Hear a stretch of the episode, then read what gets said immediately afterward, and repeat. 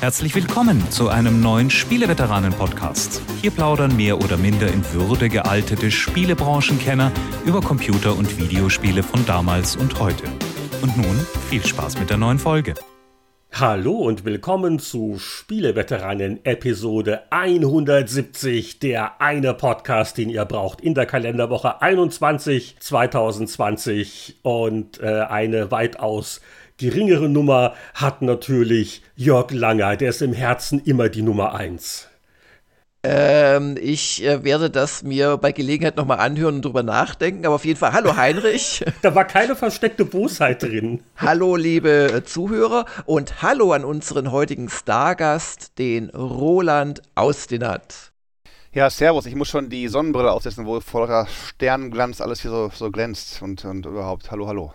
ja, Moment, wobei Roland ist ja gar kein Stargast, er ist ein Gastveteran. Das ist, eine völlig, das ist ähnlich wie Remaster und Remake. Das sind völlig verschiedene Dinge, obwohl es da Überschneidungen richtig, gibt. Richtig, richtig. Da können wir lange drüber sprechen, oh. gerade bei Musik okay. und Filmen. Und Roland ist deswegen dabei, weil er uns heute verstärken wird, auch bei unserem Schwerpunktthema, denn das Monatsende bedeutet, wir veranstalten eine Zeitschriften-Zeitreise. Und Roland, vor 20 Jahren, in welcher Redaktion hast du da deine Tage und Nächte verbracht? Na, na, wer weiß es noch? Richtig, es dürfte doch die PC Player gewesen sein. Frisch renoviert oder naja, so lange, so frisch war es schon auch nicht mehr aber frisch in großen Blocklettern und schwarz auf weiß äh, haben sich dann die Wertungen und Texte auf den Seiten ergossen, ganz genau. Ja, und da werden wir wie immer in drei Jahrzehnten blättern und vielleicht äh, hast du auch noch was zum Jahr 1990 und auch 2010 zu sagen. Auf jeden Fall Zeitreise dann zu dritt. Aber los geht's wie immer mit ein bisschen News und Smalltalk. Ja, und beim Smalltalk würde uns natürlich interessieren, Roland, wie geht's dir in San Francisco? Wie äh, erlebst du auch durchaus die Corona-Krise und was, was hatten das für Auswirkungen auf deinen Job als freier Autor, als Übersetzer? Du machst ja auch, glaube ich, immer noch die Stadtpläne. Stadtpläne? Ähm, ja, da, also die, die Reiseführer, Entschuldigung. Naja, die, die Nummer ist ja die, wer kauft gerade noch einen Reiseführer, wenn man nicht hier reinreisen darf. Ne? Also das ist äh, nicht, nicht ganz so unspannend. Ich war gestern, ich sitze gerade noch an der Story, ähm, kurz von der Gegenwart und dann in die Vergangenheit springend für eine, für eine Zeitung in Deutschland. Bin mal mit der Kamera, nee, Montag schon, bin ich Montag mit der Kamera durch äh, SF gelaufen und ja, also da sind wirklich sonst, wo man sich denkt, die Menschen stehen morgens am Cable Car Turnaround an der Powell Street und Market, die Gitarrenspieler daneben hoffend auf ein paar Münzen, Menschenleere. Die, der Union Square sozusagen, so ein bisschen unser Marienplatz, komplette Leere. Keiner auf, nur mehr auf Bänken sitzen die Menschen. Ähm, die Straßen leer, teilweise Schaufenster zugenagelt mit Brettplatten, Spanplatten damit eben halt nicht die Leute nachts mit einem Backstein vorbeilaufen, den reinschmeißen mhm. und zugreifen, auch wenn man mhm. gar nicht mehr groß zugreifen kann. Wir sind jetzt schon inzwischen in Woche 12 unseres, nee, Woche 11. Wir sind in Woche 11 des Lockdowns und hängen noch für mich noch mal drei Wochen dran. Also ich bin in Woche 14 weil ich dieses Jahr extrem Allergieschwierigkeiten habe. Da gibt es wohl Bäume, die blühen irgendwie, wie sie noch nie geblüht haben. Und ich wollte dann schon ähm, in den vor 14 Wochen, also vor drei, dreieinhalb Monaten, wollte ich die Menschen nicht irritieren durch mein Niesen. Bist du gleich verhaftet. richtig, richtig. Ich bin alle paranoid hier und, und ähm, habe dann verstärkt schon Sachen zu Hause gemacht. Und naja, gut, meine Konferenzen, Messen, Events, alles abgesagt. Über ein halbes Dutzend, wo ich gewesen wäre. Das passelt eins aufs nächste. In drei Wochen werde ich E3. Das erste Mal seit 21 Jahren, dass ich auf einer E3 bin, glaube ich. Oder wenn ich, oder nee, 24, ich weiß gar nicht mehr. Also ich habe die ersten beiden nicht mitgemacht, da war ich noch in der Uni, aber dann alle. Ähm, ist schon was. Also ähm, da gehen schon natürlich Kunden, Kunden flöten, aber Gott sei Dank werden noch andere Sachen länger geplant, wie Spiele-Lokalisierungen. Die Spiele sind eben halt schon seit längerem in der Mache, die hören jetzt nicht auf, auch weltweit und, und ähm, da gibt es dann eben auch ein paar neue Kunden, die teilweise kommen und sagen, hast du nicht, willst du nicht und so und da sage ich dann immer ganz gerne ja, weil die Regel des freien Schreibers ist oder des freien, freien äh, Schaffenden ist lieber zehn kleine Kunden als einen großen Kunden. Denn wenn eine große Kunde nicht mehr möchte, dann ist es wilder, als wenn zwei von den zehn kleinen Kunden nicht mehr möchten, wenn ihr wisst, was ich meine. Und hm. wir ja, wissen, glaube ich, genau, was äh, du meinst. da da äh, schieben sich auch Heinrich und ich unlängst die Sachen, ein paar Sachen zu und so. Und äh, ich musste neulich schmunzeln, dachte, Mensch, hier so Hefte blättern und, und generell auch PC Player, erstes Heft 1993, auch schon wieder 27 Jahre her Damals hat Heinrich dann meine Texte lektoriert. Heute habe ich ein Projekt gehabt oder in den Tagen habe ich eins gehabt. Der hat Heinrich übersetzt und ich lektoriere seine Texte. Ist schon, ist schon ganz, ganz äh, schmunzelnswürdig so ein bisschen halt. Und ja, das so zum, zum, zum Jobmäßigen. Ähm, mhm. Ich weiß nicht, ob ich mhm. weiter monologisieren soll. Ich meine. Nee, also äh, finde ich überhaupt nicht monologisierend. Ja, ja. Und die üppigen Spieleveteranen-Podcast-Honorare, da kann man sich auch wieder Butterbrot kaufen, ne? Das ist da kann, ich, da kann ich mich wieder in die einen Block lange Schlange stellen und nach einer Dreiviertelstunde in den Supermarkt hineinkommen. Aber inzwischen habe ich es rausbekommen mit der Nachbarin auch, man sollte abends hingehen, kurz vorm Schließen. Äh, zu Anfang war es so, Leute waren halt und ich eben auch ein bisschen genervter, du kommst abends hin, sind die Regale leer halt. Aber inzwischen haben die halt die, die äh, Versorgungsketten ein bisschen besser im Griff. Und das heißt, die Lieferketten und ich bin dann eben Stunde abends vorm, vorm Zumachen da. Gut, du kriegst dann vielleicht nicht mehr dein, dein Fleisch, aber ich esse eh, ich habe jetzt noch einen Pfund gehacktes im, im Gefrierschrank weiß ich nicht, das habe ich da vor vier Jahren reingepackt oder so. Also wenn, dann, dann hole ich mir mal irgendwie live irgendwie einen Burger oder was draußen alle, alle Sachen, Klopapier halt, gibt es irgendwie immer noch nicht. Das sind halt die, die Versorgungsengpässe nicht behoben. Und, und nee, da habe ich aber halt, da gab es gleich zu Anfang, da gingen mir die Rollen aus, da ich komme, ich gehe nochmal kaufen. Da war es dann irgendwie, oh, kaufen die zweimal neun, da kriegen sie die zweite irgendwie nur für die Hälfte. Ich, gut, dann kaufe ich halt 18 und habe gerechnet inzwischen die, die Mengen an Papier und mein Verbrauch das müsste mich, mich so ins nächste Jahr hineinbringen. Also von, von, von acht, acht, also ja, also wir müssen halt mir keine Care-Pakete schicken in der Hinsicht. Äh, du kannst mir gerne, du kannst mir gerne Flip, Flips schicken, Erdnussflipse, also die sind immer sehr, sehr gerne gesehen. Da reichen noch die von Aldi, die sind nach vielen Geschmackstests eigentlich noch die leckersten, Aldi Nord oder Aldi Süd. Nee, das ist also auch okay. Äh, was eben halt als, als auch kennt ihr auch als, ähm, und da habt ihr natürlich beide ein bisschen mehr Fortune, ähm, weil da halt Frauen, Kinder und Freundinnen äh, doch im Umfeld zu finden sind.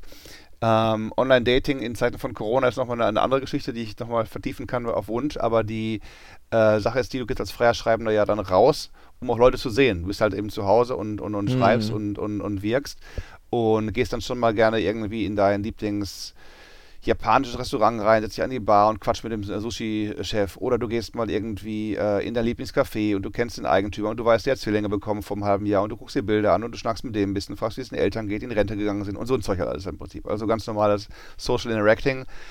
Das gibt es halt eben für mich seit, seit 14 Wochen im Großen und Ganzen nicht mehr so richtig. Und das ist schon. Hm, ähm, hm, das ist bestimmt hart, ja äh, ja, hart ist, wenn man irgendwie halt beim Sterben ist. Aber also ich, ich bin jetzt nicht irgendwie äh, todkrank oder was. Aber, aber ähm, das ist so ein bisschen, wo ich mir wünschen würde, Mensch, das wäre doch nett. Und ab und zu, ähm, was dann hilft, wo ich mir auch sage, okay, da gewisse, gewisse Müdigkeit halt äh, mit, mit Freunden gerade telefonieren oder, oder, oder Skype oder FaceTime und so weiter.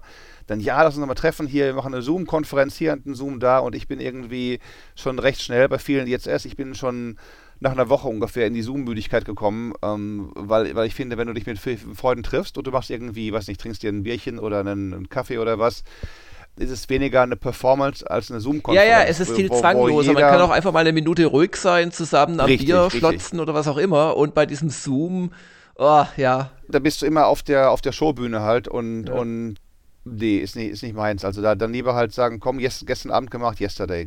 Ganz schlimm. gestern Abend äh, bin ich mit einer, äh, Quatsch, mit einer Nachbarin und ihr, ihrem Freund sagte, Mensch hier und noch eine Freundin wollte mitkommen, lass uns doch mal irgendwie spazieren gehen und so. Sie geht jeden Tag mit dem und so und sage ich, bin ich dabei, mal rauskommen. Ja, sind wir von 6 Uhr an bis 9 Uhr abends irgendwie äh, zum Wasser runter da rumgelaufen und geguckt und getan und gequatscht ein bisschen halt. Er hatte der Freund, der kam aus Palo Alto, er hat ganz artig immer die Maske aufgehabt, auch draußen. Sie hat ihre, gleich zu Anfang ist irgendwie ein, ein Ohrteil gerissen, ein Ohr, Ohrklemmer gerissen. Und ich hätte eine, wenn ich mal irgendwie jetzt enger wurde, mehr Leute kamen oder sag ich, komm, ich gehe irgendwie rein, hinterher noch in den Outburger, mir einen Burger geholt, dann aufgesetzt, aber draußen, sorry, trage ich die nicht. Und, und um ganz auszuholen, ich glaube ja schon, ich habe die ganze Nummer schon gehabt im Januar. Ich bin ja im Dezember, als ich in Essen war, für, zu Weihnachten bin ich ja innerhalb von drei Wochen in sechs Flughäfen und vier Fliegern gesessen und habe dann gleich kurz nach, nach Rückkehr, so wenige Tage später, die Erkältung gehabt, die ich noch nie gehabt habe. Wirklich so der ganze, ganze Hals verschleimt, ging nichts, Abhusten ging nicht. Ich bin nachts mit eigenen Husten aufgewacht. Ich habe ähm, teilweise äh, ein, zwei Tage nichts geschmeckt. Das sind ja auch alles so diese, diese Telltales. Aber ich habe weder Fieber gehabt, noch war ich in China. Also hätte ich dann irgendwo zum Arzt gesagt, teste mich mal, hätte er gesagt, ah, nö, lass mal gut sein. Das war das Ding dass du halt, wenn du nicht irgendwie schon so halb am Dahinsiechen warst, keine, nicht, auch in keinem Land, auch nicht in Deutschland nicht getestet worden bist. Da sind sie inzwischen ein bisschen sagen, okay, du kannst, wenn du nur eine der, der Symptome hast, gibt es hier von der Stadt inzwischen finanziert ein Testcenter, zwei Stück, da gehst du hin, machst einen Termin, wird, wird getestet. Also da sind sie inzwischen milder geworden und, und äh, ja, Kommen wir zu den News des Tages oder vielleicht auch der letzten Tage. Was ist denn passiert im Spiele Kosmos? Ich habe ähm, mitgekriegt, dass bereits gestern vom Aufnahmetag her eine Ankündigung war von Ubisoft. Und zwar wollen die die Anno History Collection herausbringen. Und zwar schon Ende Juni, also in, in einem Monat. Und ähm, Anno, das weiß man wahrscheinlich in Nordamerika nicht oder hat es vergessen. Also ich rede von euch beiden. Ist ja ein ziemlich großes Ding gerade in Deutschland. Und gerade der letzte Teil war auch ziemlich gut, auch aus meiner Sicht, also Anno 1800. Und jetzt soll es eben Anno 1602, Anno 1503, Anno 1701 und Anno 1404 in dieser Collection enthalten sein und wie es eben ja schon bei ähnlichen Geschichten, zum Beispiel Age of Empires 2, äh, die diese neueste Version war, ist halt jetzt alles auf 64-Bit portiert, wird Auflösungen, werden Auflösungen bis zu 4K unterstützt und ja, einige andere technische äh, Dinge mehr, also bessere Multiplayer-Features und so weiter. Und äh, immerhin, man kann alte Safe-Games importieren. Also wer wirklich glaubt, dass er sich nach Jahren noch erinnern kann, was er in einer ausgebauten Stadt in Anno 1503 äh, getan hat, der kann jetzt in 4K weiterspielen. Aber das sind Remasters und keine Remakes. Also ja, ja, das sind, das sind Remasters, technische Remasters. Spielerisch bleibt alles beim Alten.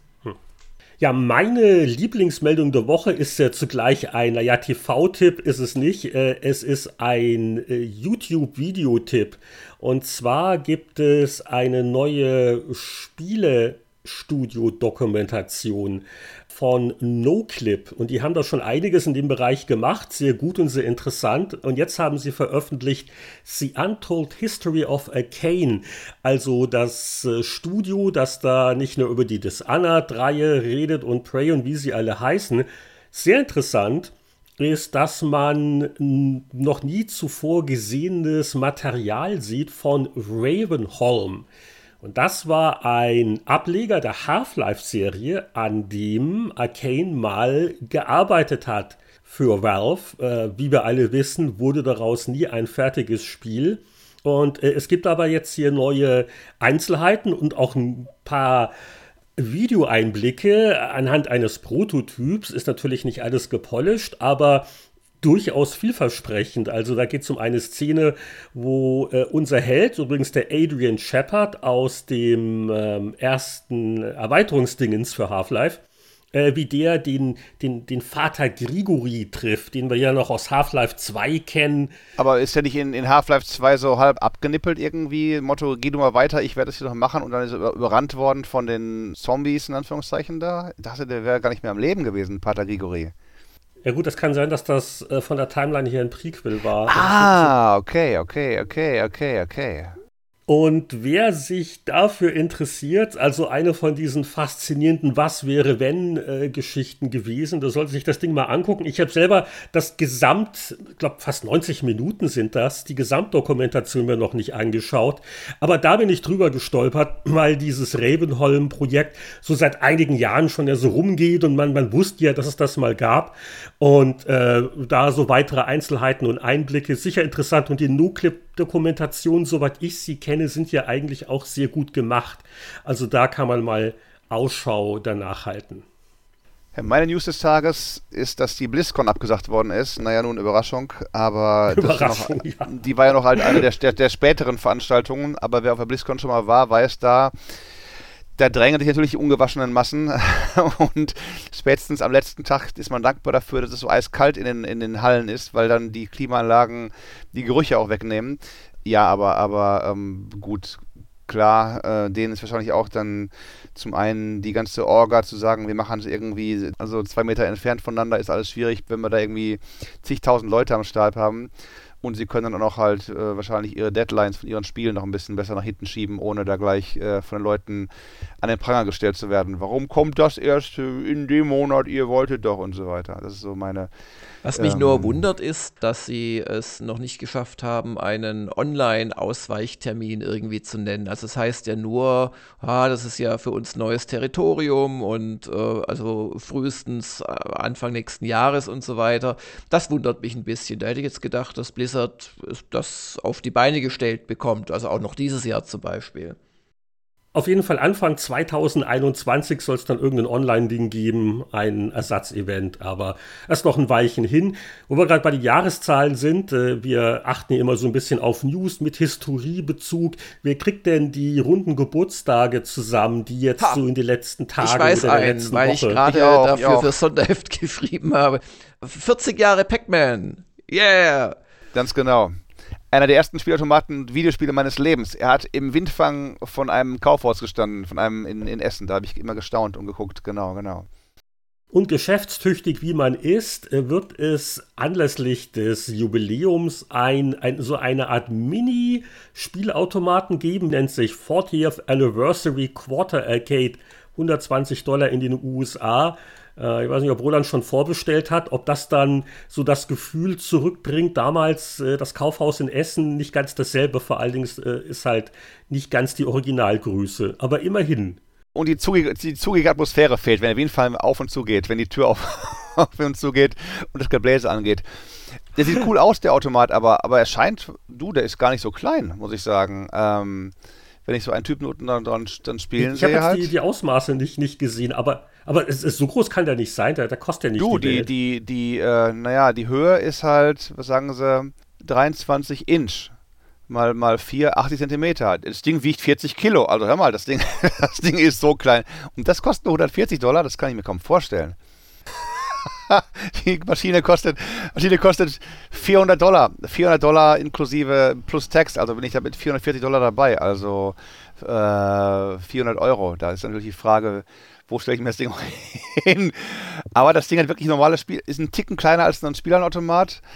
Hm, das ist natürlich, was, was macht man so einem riesen Apparatismus? Okay, okay. Wir reden da von verschiedenen Größen, weil hier also das, das Foto, das ich sehe, da hält eine junge Dame das in beiden Händen und das ist schon deutlich kleiner als. Das ist wahrscheinlich die Billigversion. Du, du redest wahrscheinlich von dem teureren. Also das, das ist schon sehr putzig. Aber für 400 Dollar ein Spielautomaten ist auch so schlecht nicht, ne? wenn du mal so, sich immer so überlegst an sich. Ne? Also, hm. Aber wie gesagt, wo soll man hinstellen in der Wohnung halt? Vielleicht für Jörgs, für Jörgs Büro soll man ein, ein Testmuster anfordern vom Hersteller. Das wäre dann was Cooles so für die Küche oder so. Ja, im, Neu im neuen Büro habe ich keinen Platz mehr, dummerweise. Äh, als, na gut, na ja. gut. Aber Heinrich, Vancouver Island, dann machst du halt irgendwie einen, einen Raum zum oder eine Garage oder du baust dir noch eben einen Anbau nebenbei für eine, für eine Spielhalle oder sowas halt. Das wäre doch was dann auch schon 30 Jahre alt und leider gibt es dafür keinen Jubiläum-Spielautomaten, obwohl der Microsoft Store hat wirklich ein T-Shirt aus diesem Anlass im Angebot. Welcher Microsoft-Klassiker ist 30 Jahre alt geworden? Natürlich Solitaire. Das war das, das war das. Mit, mit Windows 3.0, ja. Das äh, war so der Anfang vom Ende der Produktivität in vielen Büros. Und das äh, war so, so das, das erste Spiel, das Microsoft so einfach so mit ausgeliefert hat mit Windows. Hat, äh, glaube ich, ganze Generationen von Büroangestellten geprägt, dieser Klassiker. Ja, nicht zu vergessen, Command Conquer wird 25 Jahre alt. Äh, da warten jetzt auch, äh, glaube ich, noch viele Leute die letzten acht Tage mit äh, zusammen gekauten Fingernägeln drauf, ob es denn gut wird, das Remaster, das jetzt von EA rausgebracht wird zu diesem Jubiläum. Das ist doch dann irgendwann ein eigenes Thema, denke ich mal, für uns. Also keine Sorge, wir werden das, das im Auge behalten. Das, ne? das werden wir mit Sicherheit ja. auch nochmal erwähnen. Also ich gehöre zu diesen Menschen, die jetzt nicht unbedingt auf den Fingernägeln rumkauen, die aber durchaus äh, drauf warten. Und dann kannst du den Source Code ja. dann ein, dann kannst du den Source Code Einsicht nehmen und sagen, okay, ich will endlich, dass die nicht nur, wenn sich meine Armeen nicht unten rechts verstecken kann, sondern auch, dass, er, dass die KI schon mal zufälliger zu suchen beginnt, nicht, nicht von oben links nach unten rechts als absucht. Und ich biete außerdem noch 20 Jahre Perfect Dark, der Nintendo 64 Shooter von Rare, äh, den ich selber nie wirklich groß gespielt habe, aber es gibt eine ganz spannende Historiegeschichte auf Eurogamer, die verlinken wir vielleicht bei den Shownotes äh, ganz unauffällig. Ähm, viele Aussagen zur Entwicklung, den technischen Problemen, die es durch die Konsole gegeben hat, viele, viele Zitate, alles sehr ausführlich, aber ja, also weiß nicht, feiert bei euch jemand eine Perfect Dark Party? Nee. Gibt es da einen Kuchen? Nee. Davon nicht. Corona, Heinrich, komm, da, da kommt nicht sofort die, die Polizei, wenn, wenn, du, wenn du zusammen auf dem Sofa sitzt und Videospiele spielst hier bei uns in San Francisco. Dann werden die Nachbarn sagen, ich habe in das Gebäude Menschen gesehen, gehen sehen, das kann so nicht sein, der Virus kommt. Ja, und nach so vielen Jubiläen äh, stellt sich natürlich noch die Frage, was wird denn aktuell so bei uns gespielt? Also ich, ich hätte auch was relativ Neues und was nicht mehr ganz so Neues. Das hat mich in der letzten Woche beschäftigt. Äh, wer will denn von euch loslegen? Wer hat denn von euch noch ein Spiel? Fange ich mal so rum an. Viele Menschen hier werden ja, werden ja Brotbäcker und werden Puzzlekönige oder werden Meistermaler oder, oder nehmen andere neue Hobbys an oder lernen ein Instrument gucken sich TV-Serien endlich mal durch, spielen endlich mal Spiele durch. Und ich sage halt, okay, äh, wie gesagt, hat sich bei mir Gott sei Dank wenig an äh, Arbeitsverringerungen eingestellt. So das, was ich tun kann. Ich halte ja immer noch mein, mein Division 2 mit den neuesten Updates äh, aktuell. Habe mich auch noch nicht nach New York, nach New York wagen können. Ähm, ich hatte angefangen mit aus historischen Gründen mal dem ersten Uncharted habe dann aber auch da mittendrin erstmal aufhören müssen. Aus ähnlich historischen Gründen habe ich vielleicht schon mal so erwähnt, hatte ich nochmal Final Fantasy äh, 1, 2, 3, 4, 5, 6, 7, 13 ähm, gestartet. Also ich habe mir vor Jahren angefangen und mittendrin aufgehört hatte und dann nicht mehr wusste, wie die Story weitergeht. Das ruht auch gerade so ein bisschen. Also aktuell, was ich dann so spiele, weil ich sage, so eine Gruppenzwang, die, die Gilde ermahnt mich, Roland, wir müssen doch pro Tag unsere, unsere Token erspielen für die Raids ist äh, Star Wars Galaxy of Heroes auf, auf iOS, gibt es auch auf Android.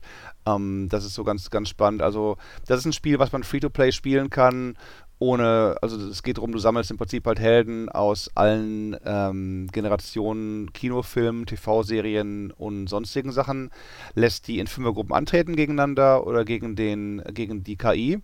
Ähm, rüstest die auf, also ein Stern bis fünf Sterne, gibst denen neue Waffen, äh, und, und, und, Ausrüstungsgegenstände, aber du musst nicht irgendwie groß Inventory-Management machen. Das hast du nicht bei so Spielen, du hast äh, irgendwann nach einem Jahr irgendwie zig Figuren, du hast zig Waffen, zig Rüstungen und leider ist dein, dein Ding ist voll, du kannst mehr Platz kaufen. Da sage ich, nein, leider muss ich das Spiel aufhören zu spielen. Also ähm, das ist bei, bei dem Spiel ganz cool, aber was spiele ich da pro Tag? Eine halbe Stunde vielleicht mal auf den Tag verteilt und so. Also das ist nur das einzige, höchste der Gefühle leider, die ich euch beiden und den Zuhörern bieten kann. Ich bitte. Na, um dann Vergebung. rette ich euch jetzt alle. Ich bin top aktuell, Oi. gestern erschienen und ich habe mir dann wirklich den Abend damit um die Ohren geschlagen. Zu meiner Überraschung waren da drei, vier Stunden auf einmal weg. Minecraft Dungeons. Oh. Also man nehme die Minecraft-Blockwelt und kombiniere das mit einem Diablo Light, isometrischen Action-Rollenspiel und das ist so ein Mitpreistitel, kostet nicht die Welt. Wenn man Game Pass hat, dann kostet er gar nichts. Deswegen äh, habe ich es dann auch mal einfach mal so ausprobiert. Und äh, ja, hat so, so ein paar Macken und ist aber unterhaltsamer, äh, als man zunächst glauben möchte. Also ich habe das auf dem PC ähm, ein bisschen so gespielt und so nach 1, 2 wirklich sehr behutsamen Levels äh, wird es auch durchaus ein bisschen knackiger. Es gibt Bosse, man kann so für jedes äh, Abenteuerkapitel, das man wählt, das sind verschiedene Schauplätze, kann man, äh, wenn man möchte, auch den Schwierigkeitsgrad noch ein bisschen anheben. Da gibt es bessere Beute. Und ähm, es hat sehr viel Charme. Also ich habe jetzt lang kein Minecraft mehr gespielt, habe aber auch äh, so viele Gegnertypen oder allgemein diesen, diesen Klotzstil wiederentdeckt. Ähm, die Liebe zum Detail ist absolut vorhanden. Mir gefällt auch die Soundkulisse sehr gut. Und das ist alles sehr stimmig. Problematisch ist ein bisschen die Isometrieperspektive oder dass sie halt gesagt haben, naja, das muss schon sich wie Minecraft anfühlen. Das heißt, es gibt also auch so Höhenunterschiede. Man muss teilweise schon ein bisschen gucken, wie komme ich da jetzt rauf? Äh, manche Maps sind da nicht ganz so gut äh, ausgetestet wie andere, äh, wo man äh, dann auch merkt, dass die 2D-Karte, die man aufrufen kann, nicht so viel hilft. Ähm, aber das ist jetzt eher selten der Fall. Ähm, aber das kann für ein bisschen für Irritation sorgen. Das andere, was für Irritation sorgt, auch wenn ich das im Offline-Modus spiele, kann ich das Spiel nicht wirklich pausieren. Und das ist doof, weil ich habe gerade was aufgesammelt. Ich will im Inventar in Ruhe vergleichen. Äh, rüste ich das jetzt aus? Ähm, und nee, aber die Spielwelt läuft dauernd weiter, auch wenn ich solo offline unterwegs bin. Und das ist ein bisschen doof, äh, weil man gerade oder wenn dann der Boss kommt, da gerne doch die Möglichkeit hätte, ein bisschen an seiner Ausrüstung in Ruhe zu tweaken.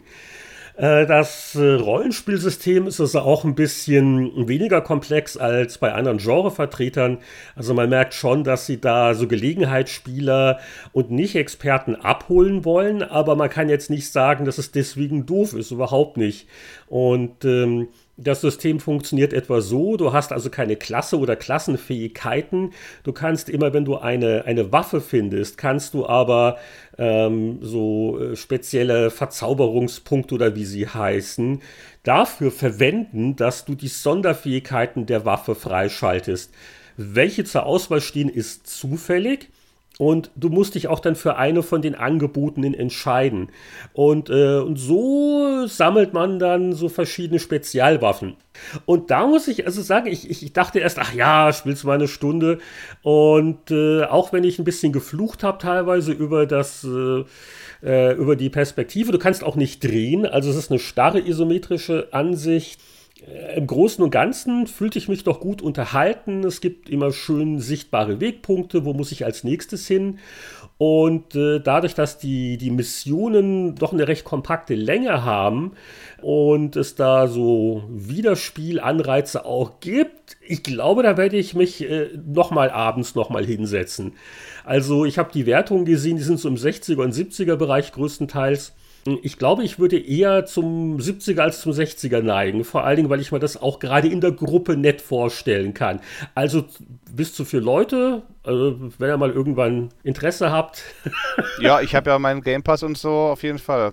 Hat es denn eine Story? Hat es denn eine Story irgendwie halt sowas? Also ich meine, Diablo hat ja so eine, so eine, so eine Barebone-Story gehabt irgendwie, aber das nee. Ding hat, hat, gar nichts an Story, oder? Du gehst nur rein und, und sammelst, oder was?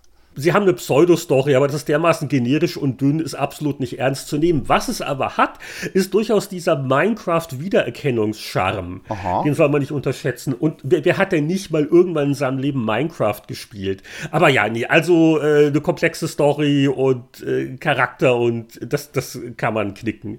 Ähm, aber dafür hat es wirklich einen guten Gameplay-Flow. Also man kommt so ganz gut rein, steuert sich auch sehr gut mit dem Controller und, und, und es, es, es spielt sich so einfach, so nett nett. Und äh, diesen, diese Qualitäten hat es durchaus. Also ich habe äh, viel gespielt, über was ich noch nicht wirklich was sagen darf. Also es gibt ja jetzt immer wieder diese Online-Events, wo man dann zum Beispiel äh, Total War Troy äh, eine halbe Stunde sich vorführen lassen darf und dann kriegt man einen Steam-Key, der dann 24 Stunden lang nur gültig ist. Danach selbst zerstört sich das ganze Büro und ich darf leider da noch nichts zu sagen. Ähm, ich darf auch nichts zu dem Spiel sagen, was mich wirklich das ganze Wochenende beschäftigt hat, denn ich äh, spiele seit Freitag tatsächlich The Last of Us 2 und bin in Seattle unterwegs, aber da darf ich auch nur sagen, dass ich spiele und ansonsten kein Wort ich wollte gerade sagen, es gibt ja manchmal auch NDAs, wo du ja nicht mal sagen darfst, was der Name Doch, das darf ist. ich, ich das, das darf ich sagen. Das ist, Bist also das, sicher? das ist seit gestern okay. Morgen um 9.01 Uhr mitteleuropäischer Zeit erlaubt, ja. Und ich bin noch nicht wahnsinnig und verscherze mir das mit Sony. Äh, nee, nee, aber also, ja. Und ähm, was ich sonst noch gespielt habe, ist äh, für das äh, vielleicht schon erwähnte Retro-Gamer die 100 besten äh, Retro-Spiele-Sonderheft Ultima 3. Ja!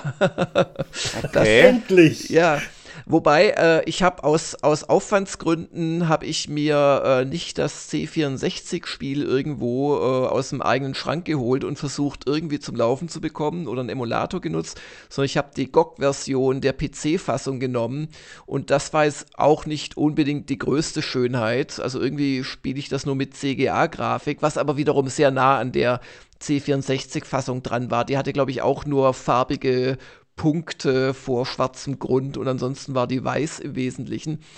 Aber also es ist natürlich ganz anders als die anderen Ultimas. Man, es war glaube ich das einzige Ultima außer dem ersten vielleicht, wo man wirklich so klassische Fantasy-Rassen, Elfen, Hobbits und so weiter, wobei die da glaube ich, Bobbits heißen, äh, sich aussuchen konnte und verschiedene Klassen.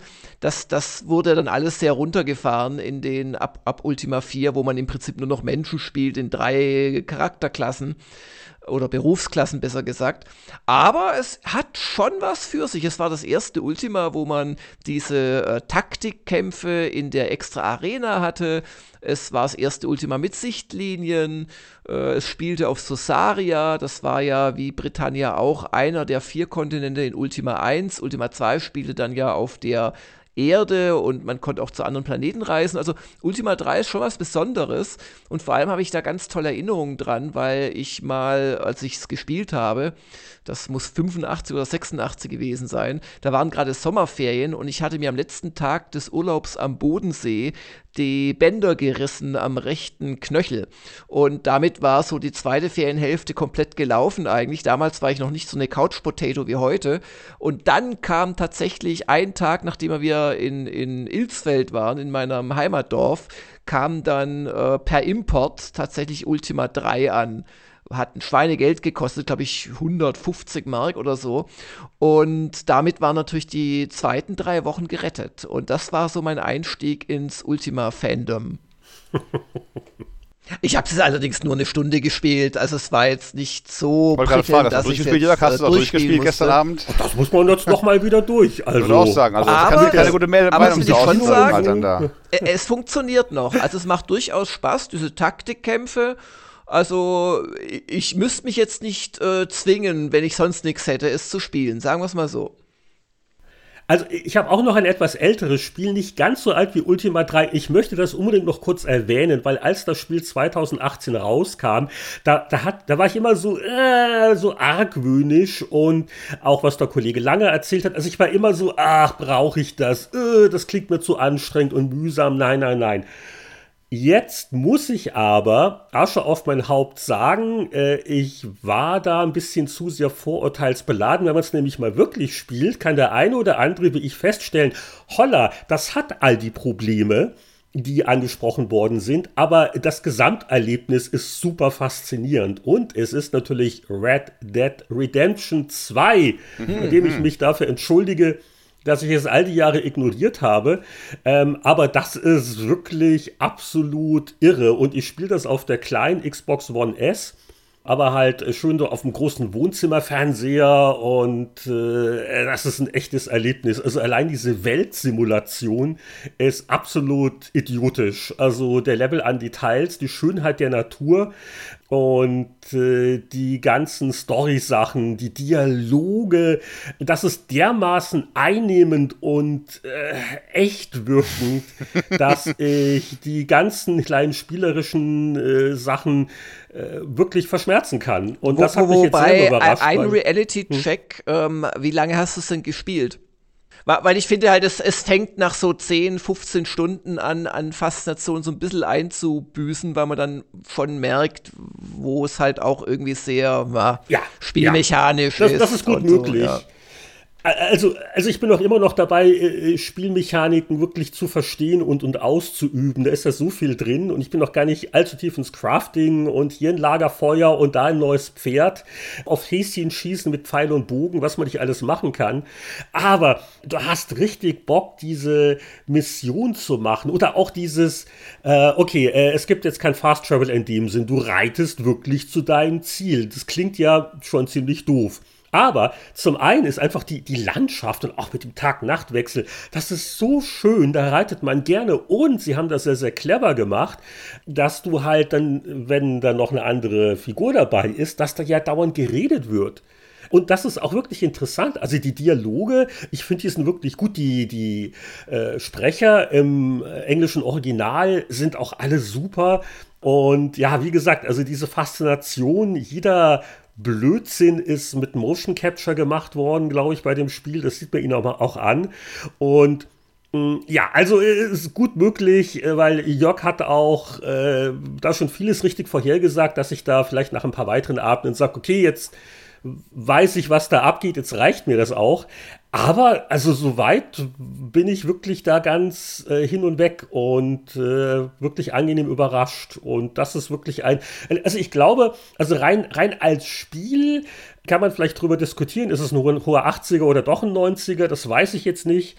Ähm, aber so was so, so Grafik und Spielwelt, Sound, Atmosphäre angeht, ist das wirklich fantastisch. Also da, hm. glaube ich, gibt es nicht viel in dieser äh, Konsolengeneration, das da auch nur äh, ansatzweise rankommt. Du hast auch mitbekommen, dass äh, bei dem aktuellen Corona-Spektakel es einen Twitter-Post gab von einer Frau, die in ihrer Firma auch ihre Meetings mit Red Dead Redemption 2 machen. Ja, am Lagerfeuer abends halt dann da. Äh, guck mal auf meinen Twitter-Post, äh, muss ich so letzte Woche gepostet haben ungefähr. Die, die äh, setzt sich dann hin ins Feuer und so und unterhalten sich und nach dem Meeting reiten sie alle wieder weg und so oder überfallen eine Bank oder was und dann meint sie nur manchmal... Manch, oder schießen Vorgesetzten. Sie meint, manchmal ist es nur schwierig, sitzt am Lagerfeuer und äh, Leute, die jetzt nicht so die Superspieler sind, die, die sind versehentlich, statt einem äh, einen anderen anzugucken oder ihm zu applaudieren oder was, erschießen die dann, wenn sie falschen Knopf drücken oder sowas halt. Aber das also.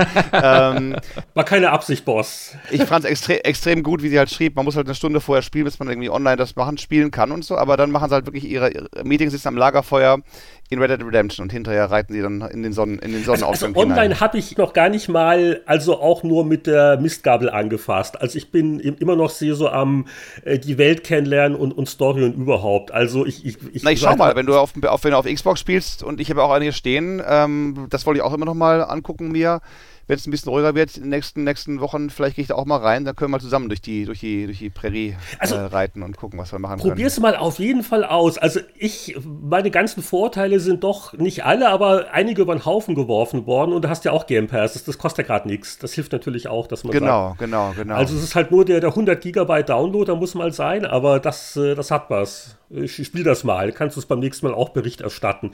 Und genau, und dann machen wir unseren nächsten, können wir doch den nächsten Podcast alle in Red Dead Redemption online machen, oder? Auch kein Problem. das wäre auch mal was. ja, aber ich glaube, wir, wir reiten jetzt äh, doch noch ganz woanders hin, vielleicht nicht ins Jahr 1899, aber doch in die vergangenen Jahrzehnte der Spielezeitschriftengeschichte.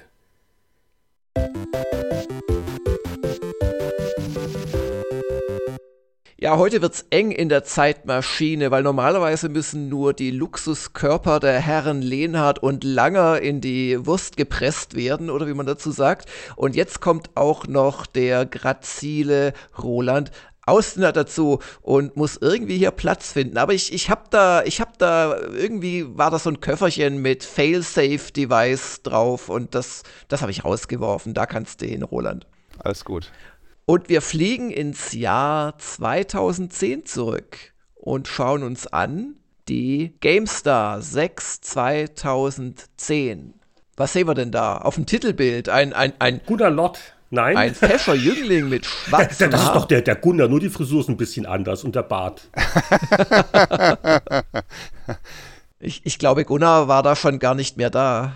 2010. Äh, ja, gerade deswegen, so ist ihm ein Denkmal gesetzt worden. Ah ja. Ah, okay. Obwohl, was steht da? Exklusiv Gothic 4. Vielleicht doch nur eine zufällige Ähnlichkeit. Ja, Go Gothic 4 gibt es ja überhaupt nicht für Gothic-Fans, weil was dann rauskam, äh, hieß ja dann Arcania und ganz klein Gothic, äh, Gothic Tale. Damals hieß so. es, glaube ich, noch Arcania Gothic 4. Äh, war ja jetzt kein Ruhmesblatt aus Sicht der allermeisten fühlenden Wesen, die äh, die ersten drei Gothics kannten und schon der dritte Teil hatte ja seine Probleme.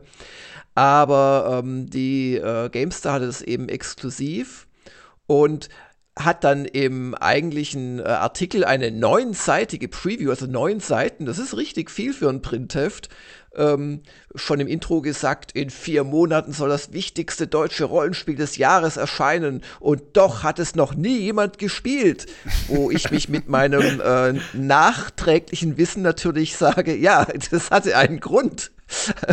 und dann, ich, ich, ich kann ja nur vermuten. Also, ähm, was mir halt auffällt, ist, dass der Christian Schmidt keinesfalls so super begeistert ist, der die Preview gemacht hat und äh, dann in seinem Kasten am Ende halt schreibt, noch bleibt offen, wie motivierend der Spielfluss sein wird, wie groß die Abwechslung, wie stark der Entdeckungsdrang.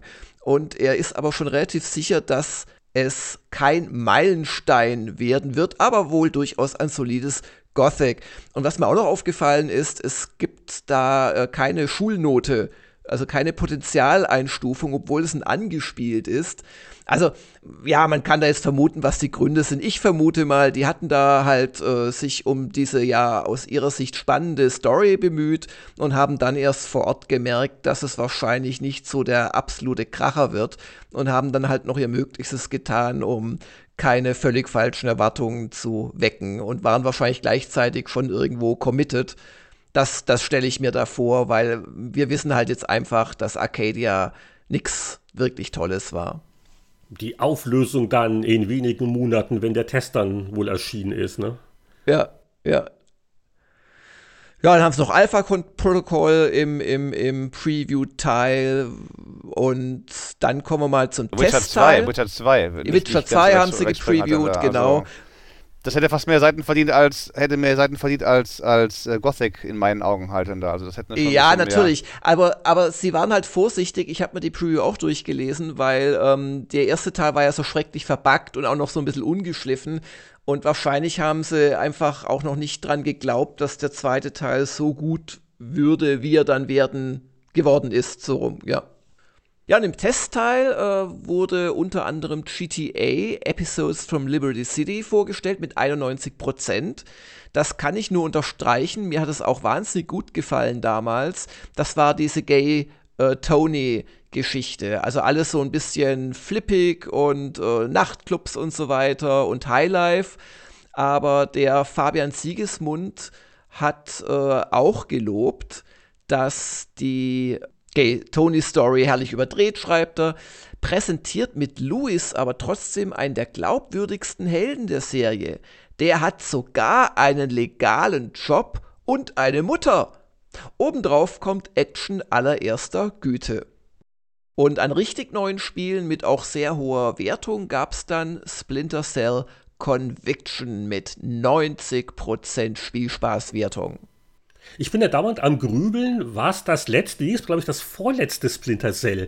Ist ja auch so eine Serie, die in den letzten Jahren etwas in Vergessenheit geraten ist. Ja, ja, ja. ja. Und also Con Conviction habe ich auch nicht gespielt. Ich weiß nicht, ob Roland, aber da haben wir auch äh, sowohl Gamester als auch Gamers Global haben das getestet. Conviction bin ich damals in Montreal gewesen für, für den Preview-Event und ich finde höchstens spannend zu erwähnen mal, wie man sehen kann aus den ganzen, ganzen Splinter Cells, was eigentlich an Gameplay-Elementen sich in aktuellen Titeln wie eben äh, Division wiederfindet halt. Du kannst angucken, mit besser Grafik könnte es auch Division sein. Du verkaufst dich hinter dem Schrank und du musst da gucken und so. Also ähm, da hat Ubisoft schon darauf hingesteuert, so ein bisschen auf die ganze, auf aktuelle, auf das aktuelle Geschehen. Die Gamestar hat es auf jeden Fall sehr gut bewertet. Die Petra Schmitz schrieb, in den früheren Splinter Cells haben wir kaum etwas über Sam erfahren. In Conviction bekommen wir genau das, was die ganze Zeit gefehlt hat. Einen greifbaren Charakter, der neben dem ganzen Agentengetue sehr menschlich daherkommt. Und Daniel Matschewski schrieb, Neben dem erfolgreich modernisierten Spielgefühl ist es aber vor allem die dramatisch erzählte Geschichte und ihr zutiefst menschlicher Held, die Conviction von allen aktuellen Actionspielen abhebt. Ein Meisterstück. Bei Gamers Global waren wir nicht ganz so begeistert, haben es aber auch sehr gut gefunden. Äh, Note war 8.5, also nicht weit entfernt.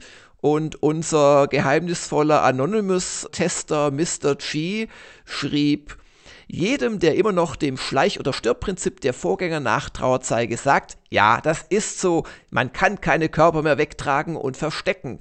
Aber nicht jeder mochte das und ab und zu einfach mal ballern finde ich spannender, als in wirklich jeder Sekunde des Spiels nur daran zu denken, ja, kein Geräusch zu machen.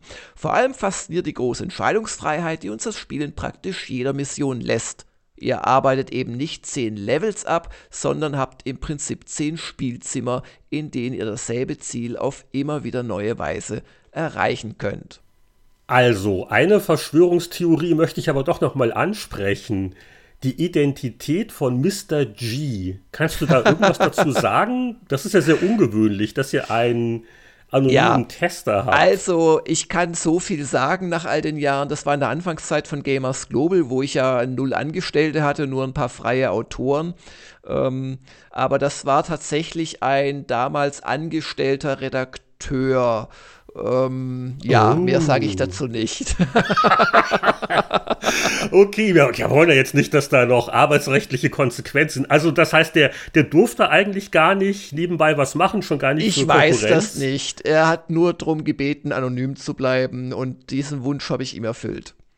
Oder ich, ich muss natürlich sagen, dieser Person, weil sonst könnte ja schon die Einschränkung auf das Maskuline erste Hinweise geben. Aber es war wenigstens jemand, der sich auskennt. Du hast jetzt nicht da irgendwie den Briefträger gefragt, ob er mal schnell ein Spiel testen will. nee, nee, es war schon jemand aus der Branche. Ja, ja, genau. Also es war ganz lustig. Also ich, ich habe mich dann mit dem halt ähm, so konspirativ am, am Bahnhof tatsächlich getroffen, weil damals kam ja die Testmuster, Hier, die kam Diskette, ja noch als Gold, äh, Gold DVD wirklich physisch. Das ist ja eigentlich fast gar nicht mehr so. Und da musste natürlich das dann irgendwo zu ihm und da hat man sich halt dann am Bahnhof getroffen zum Beispiel und hat so eine Übergabe gemacht. Das, das ist die geheime elfte Bonusmission. Und du bist dann auch so durch das Abzugsrohr gekrochen und um von nö, hinten nö, nö. Ich saß dann zum Beispiel im Auto und dann mit laufendem Motor zu. Wir haben uns kurz begrüßt und dann ist er um eine DVD reicher von dann gezogen und hat es dann zum Beispiel herrlich, das Wochenende herrlich, getestet. Herrlich. Da muss man aufpassen, wenn man die, die Aktentaschen dann so austauscht. Ne? Da kann es ja auch peinliche Verwechslungen geben. Naja. Ja, was hat die GameStar sonst noch in der Ausgabe? So die wahnsinnig spannendste Ausgabe aller Zeiten war es nicht, aber auf eines will ich noch hinweisen. Mount and Blade Warband fehlgetestet, anders kann man das nicht sagen, mit 68% nur. Da hatte ich im Vormonat ja drüber geredet, also auch im letzten äh, Zeitreise-Podcast, dass ich da eine 8.0 gegeben habe und äh, warum ich das auch gegeben habe.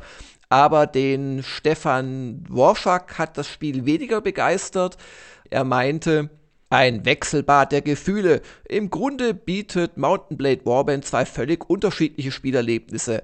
Einerseits motiviert mich die große spielerische Freiheit, mir in Calradia einen Namen zu machen. Andererseits sorgt die leblose Spielwelt regelmäßig für Enttäuschungen. Richtig gelungen ist nur das Kampfsystem. Ist das nicht das Mountain Blade, zu dem ich einen Steam-Key gewonnen habe neulich. Da habe ich dir doch einen Screenshot geschickt, ne? Das kann gut sein, ja. Ein komischer Zufall. Nee, ich habe nämlich, was war das? Ich habe irgendwas auf Greenman Gaming gekauft. Ja, ja, das hast du erzählt. Und dann hast du, ja, ja, ja genau. Und die, die hatten gerade so eine Jubiläumsaktion. Ja. Ein, ein, ein, Gamers Global User übrigens wohl auch. Und der hat dann äh, mich angeschrieben, ob ich nicht Tipps für ihn hätte. Er hätte jetzt schon 150 Stunden gespielt. Wohlgemerkt 150 Stunden. Und äh, er hätte immer noch kein eigenes Königreich. Und da habe ich gesagt, ja, sorry, so gut kann ich mich jetzt nicht mehr dran erinnern. Ich könnte ihm aber zum Nachfolger Tipps geben aktuell. Das sind Probleme. Aber sag mal, Jörg, hier, Gamers Global, ihr habt ja natürlich auch Konsolenspiele aktuell getestet. Äh, GameStar natürlich nur PC. Und äh, da gab es ja noch eins, zwei erwähnenswerte ja, Sachen. Ja, da gab es zwei äh, wirklich erwähnenswerte Sachen. Äh, das erste, und das passt sehr gut zu deinen aktuellen Reit- und Guck in die Landschaft-Erfahrungen in RDR 2. Wir haben Red Dead Redemption getestet. Das war ich sogar höchstpersönlich. Note 9.0. Ja, also ich gebe jetzt nicht so ohne weiteres eine 9-0, das habe ich mir schon gut überlegt. Und damals war ich noch eher kritischer drauf als heutzutage. Und da meinte ich dann im äh, Fazit zusammenfassend, Pflicht- und Kürmissionen im Wechsel mit dem freien und weitgehend stressfreien Herumreiten hat eine große Sogwirkung, die nur manchmal von den Eigenheiten des Spielsystems unterbrochen wird. Ähm, und dann schrieb ich noch, zwar hätte ich mir in Sachen Weltsimulation etwas mehr erwartet, doch die nie langweilig werdende Handlung mit immer neuen Einfällen und Aufträgen entschädigt dafür. Also das erste, schon zehn Jahre her, irre. Das erste, ich habe es wiederholt versucht, das hat mich nie dauerhaft so wirklich abholen können wie das zweite. Mhm. Also ich glaube, die, die Weltsimulation, deren. Ja, du, du warst halt auch da am Anfang hin und weg und dann hast du irgendwie gemerkt, äh, dass bei wirklich jedem Ritt auf einem total einsamen Pfad zwischen zwei äh, Dörfern wird einer gehängt am Wegesrand oder bei jedem zweiten wird einer gehängt. Also das kaschieren sie jetzt in, äh, im zweiten Teil wesentlich besser, bis da halt auch dann wieder Wiederholungen kommen. Also du wirst dann mehrmals noch erleben, Heinrich, im, im zweiten Teil, dass du gerade, was weiß ich, Goldwäscher dabei überrascht oder, oder zwei Banditen, die gerade Goldgräber äh, überfallen haben. Also sie haben halt einfach nur endlich viele solche Situationen und im ersten Teil war das noch relativ in your face mäßig. Also da konnte man es eigentlich wirklich beim besten Willen nicht äh, verdrängen. Aber trotzdem war ein tolles Spiel und äh, Reiten und also wirklich packende Missionen und nicht zu vergessen eine Story, die auch wirklich äh, Wumms hatte und die den einen oder anderen Überraschungseffekt für einen bereithielt. Also Red Dead Redemption war schon richtig stark. Ja, und was wir auch getestet haben damals, aus meiner heutigen Sicht allerdings zu positiv, wir haben ja drüber geredet in der letzten Folge, Alan Wake. Da hat der Harald Frenkel tatsächlich eine 8.5 gezückt und schrieb, Miese Peter und Petras werden vielleicht unken, dass Alan Wake vieles kann, aber nichts richtig überragend. Mit erkennbaren, aber effektiven Versatzstücken aus diversen Stephen King-Romanen und Thriller- bzw. Mystery-Fernsehserien erzeugt Alan Wake einen sich fast übers ganze Spiel erstreckenden Spannungsbogen, kombiniert mit einem neuartigen, ebenso effektreichen wie befriedigenden Kampfsystem. Uh, also gerade das Kampfsystem, da hatte ich ja letzte ja, Woche, ja. weil ich, ich, ich habe zum ersten Mal gespielt, ne, nach zehn Jahren. Da haben wir ja letzte Woche ein bisschen drüber gesprochen. Übrigens, unauffälliger Hinweis, das war einer der Podcasts für die Patreon-Unterstützer. Und äh, ja, das ist nicht so gut gealtert. Ja, ja, ja. Roland, was hast du vor zehn Jahren eigentlich gemacht, bevor wir dann gucken, was du vor 20 Jahren so geschrieben hast?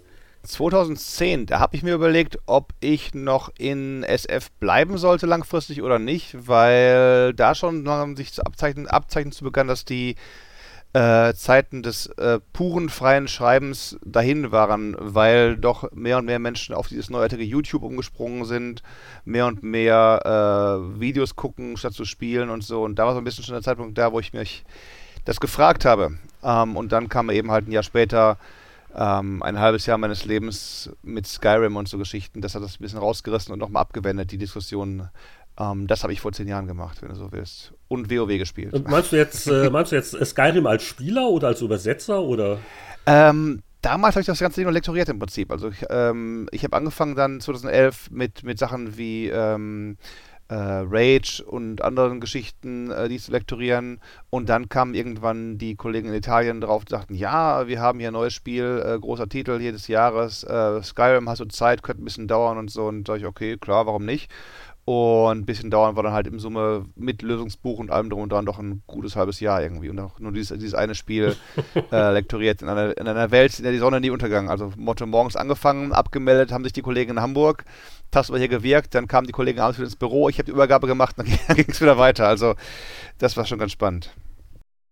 Ja, Schlaflose Nächte hat vor 20 Jahren ein anderes Rollenspiel verursacht. Die Zeitmaschine hat sich fortbewegt in den Mai 2000. Da gucken wir auf das Titelbild von PC Player 6 2000 und äh, auch ein bisschen auf das Titelbild von GameStar 6 2000, denn das kommt ja nicht häufig vor, dass beide Magazine dasselbe Spiel als Hauptthema hatten. Wobei die GameStar hat da die weniger hässliche Grafik abgekriegt, oder?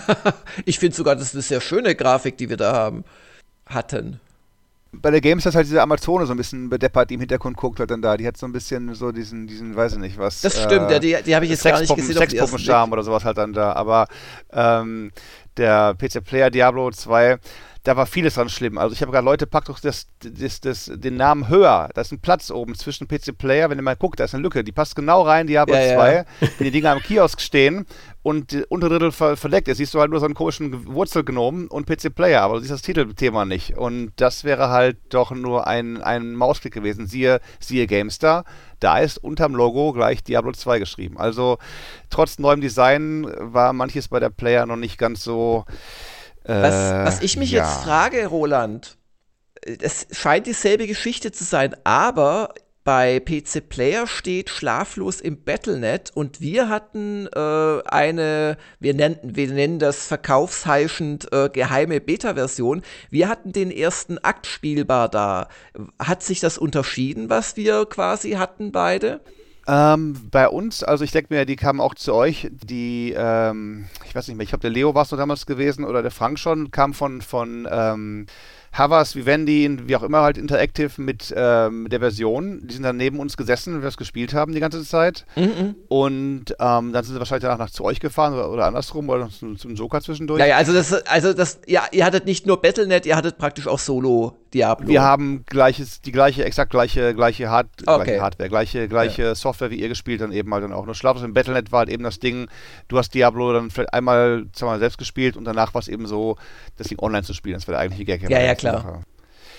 Ja, das war eine Nummer halt. Und, und ähm, äh, ja, natürlich kam das Ganze irgendwie halt wieder kurz vor knapp. Die wussten halt, ja, dann die Hefte machen dann dann zu. Lass uns doch dann mal die ganzen äh, allerletzten Versionen mit den, mit den meisten behobenen Bugs vorbeibringen und so. Und äh, hat dazu geführt, dass eben halt die äh, Seiten äh, wirklich kurz vor Toreschluss entstanden sind. Und dann, ach, wir machen auch noch einen Rollenspielschwerpunkt, hurra, äh, ähm, haben wir sonst zu tun, irgendwie halt dann da, warum nicht? Viele Seiten. Ähm, ja, genau. Habt ihr noch vage Erinnerungen daran, ob man sich das aussuchen konnte, welche Charakter-Artwork man kriegt, oder hat man was vorgesetzt gekriegt, nach dem Motto, mehr haben wir nicht, hier, friss oder stirb? Das weiß ich nicht, muss ich sagen. Ähm, Vielleicht haben sie einfach schon das vorbestimmt in der Weisheit oder so. Also, wenn, wenn ich mir die beiden Artworks anschaue, muss ich sagen, scheint GameStar in, im, im Vorteil gewesen zu sein. Also, ich, Höhere verkaufte Auflage, die, ja, ja. die dürfen sich das aussuchen. Ich, ich, ich weiß nicht, also, da, ich finde wirklich die, äh, also, das ist echt kein schönes Titelbild, finde ich, bei der PC-Player. Ach, was? Also, sehr diplomatisch. Also, ich glaube nicht, dass ich das genommen hätte. Und, und der Barbar ist wirklich super. Aber äh, die hässliche Amazone hatten wir dann, glaube ich, beim Test ganz groß. Entweder auf dem Cover oder zumindest als Aufmacher. Und die hatte wirklich, also ich habe das nie selbst so formuliert für mich, aber jetzt kann ich es nicht mehr äh, wieder äh, unterdrücken, nachdem du das mit der Sexpuppe gesagt hast. Also die hat schon eine sehr unvorteilshafte Mimik drauf, die gute Frau. Aber zum Glück war sie hier nur winzig klein im Hintergrund. Aber das sehen wir uns ein bisschen auf, wenn dann die Testberichte kommen. Können wir das im Detail noch analysieren. Was, was ich aber interessant finde, ihr hattet weltexklusiv ein Spiel, das dann nie erschien, Roland. Sag sowas nicht, wirklich. Ultima Online 2 das muss dann aber aus diesem, diesem Schweinedeal wieder mit Dinges gewesen sein, mit Future, dass die da waren und so weiter halt. Weil ich kann mir nicht daran entsinnen, dass wir das irgendwann in Relation gehabt hätten, das Ding halt dann da. Also es muss so, so gelaufen sein. Die waren mal da gewesen, Genau, also, äh, das hat der Rob Smith geschrieben. Der war der Chefredakteur von PC Gamer in den USA. Also, das war definitiv eine Artikelübernahme. Ähm, aber äh, immerhin, also drei Ausrufezeichen neben Weltexklusiv auf dem Titel. Also, wer immer die Titel damals gestaltet und getextet hat, der äh, hat da nicht gespart.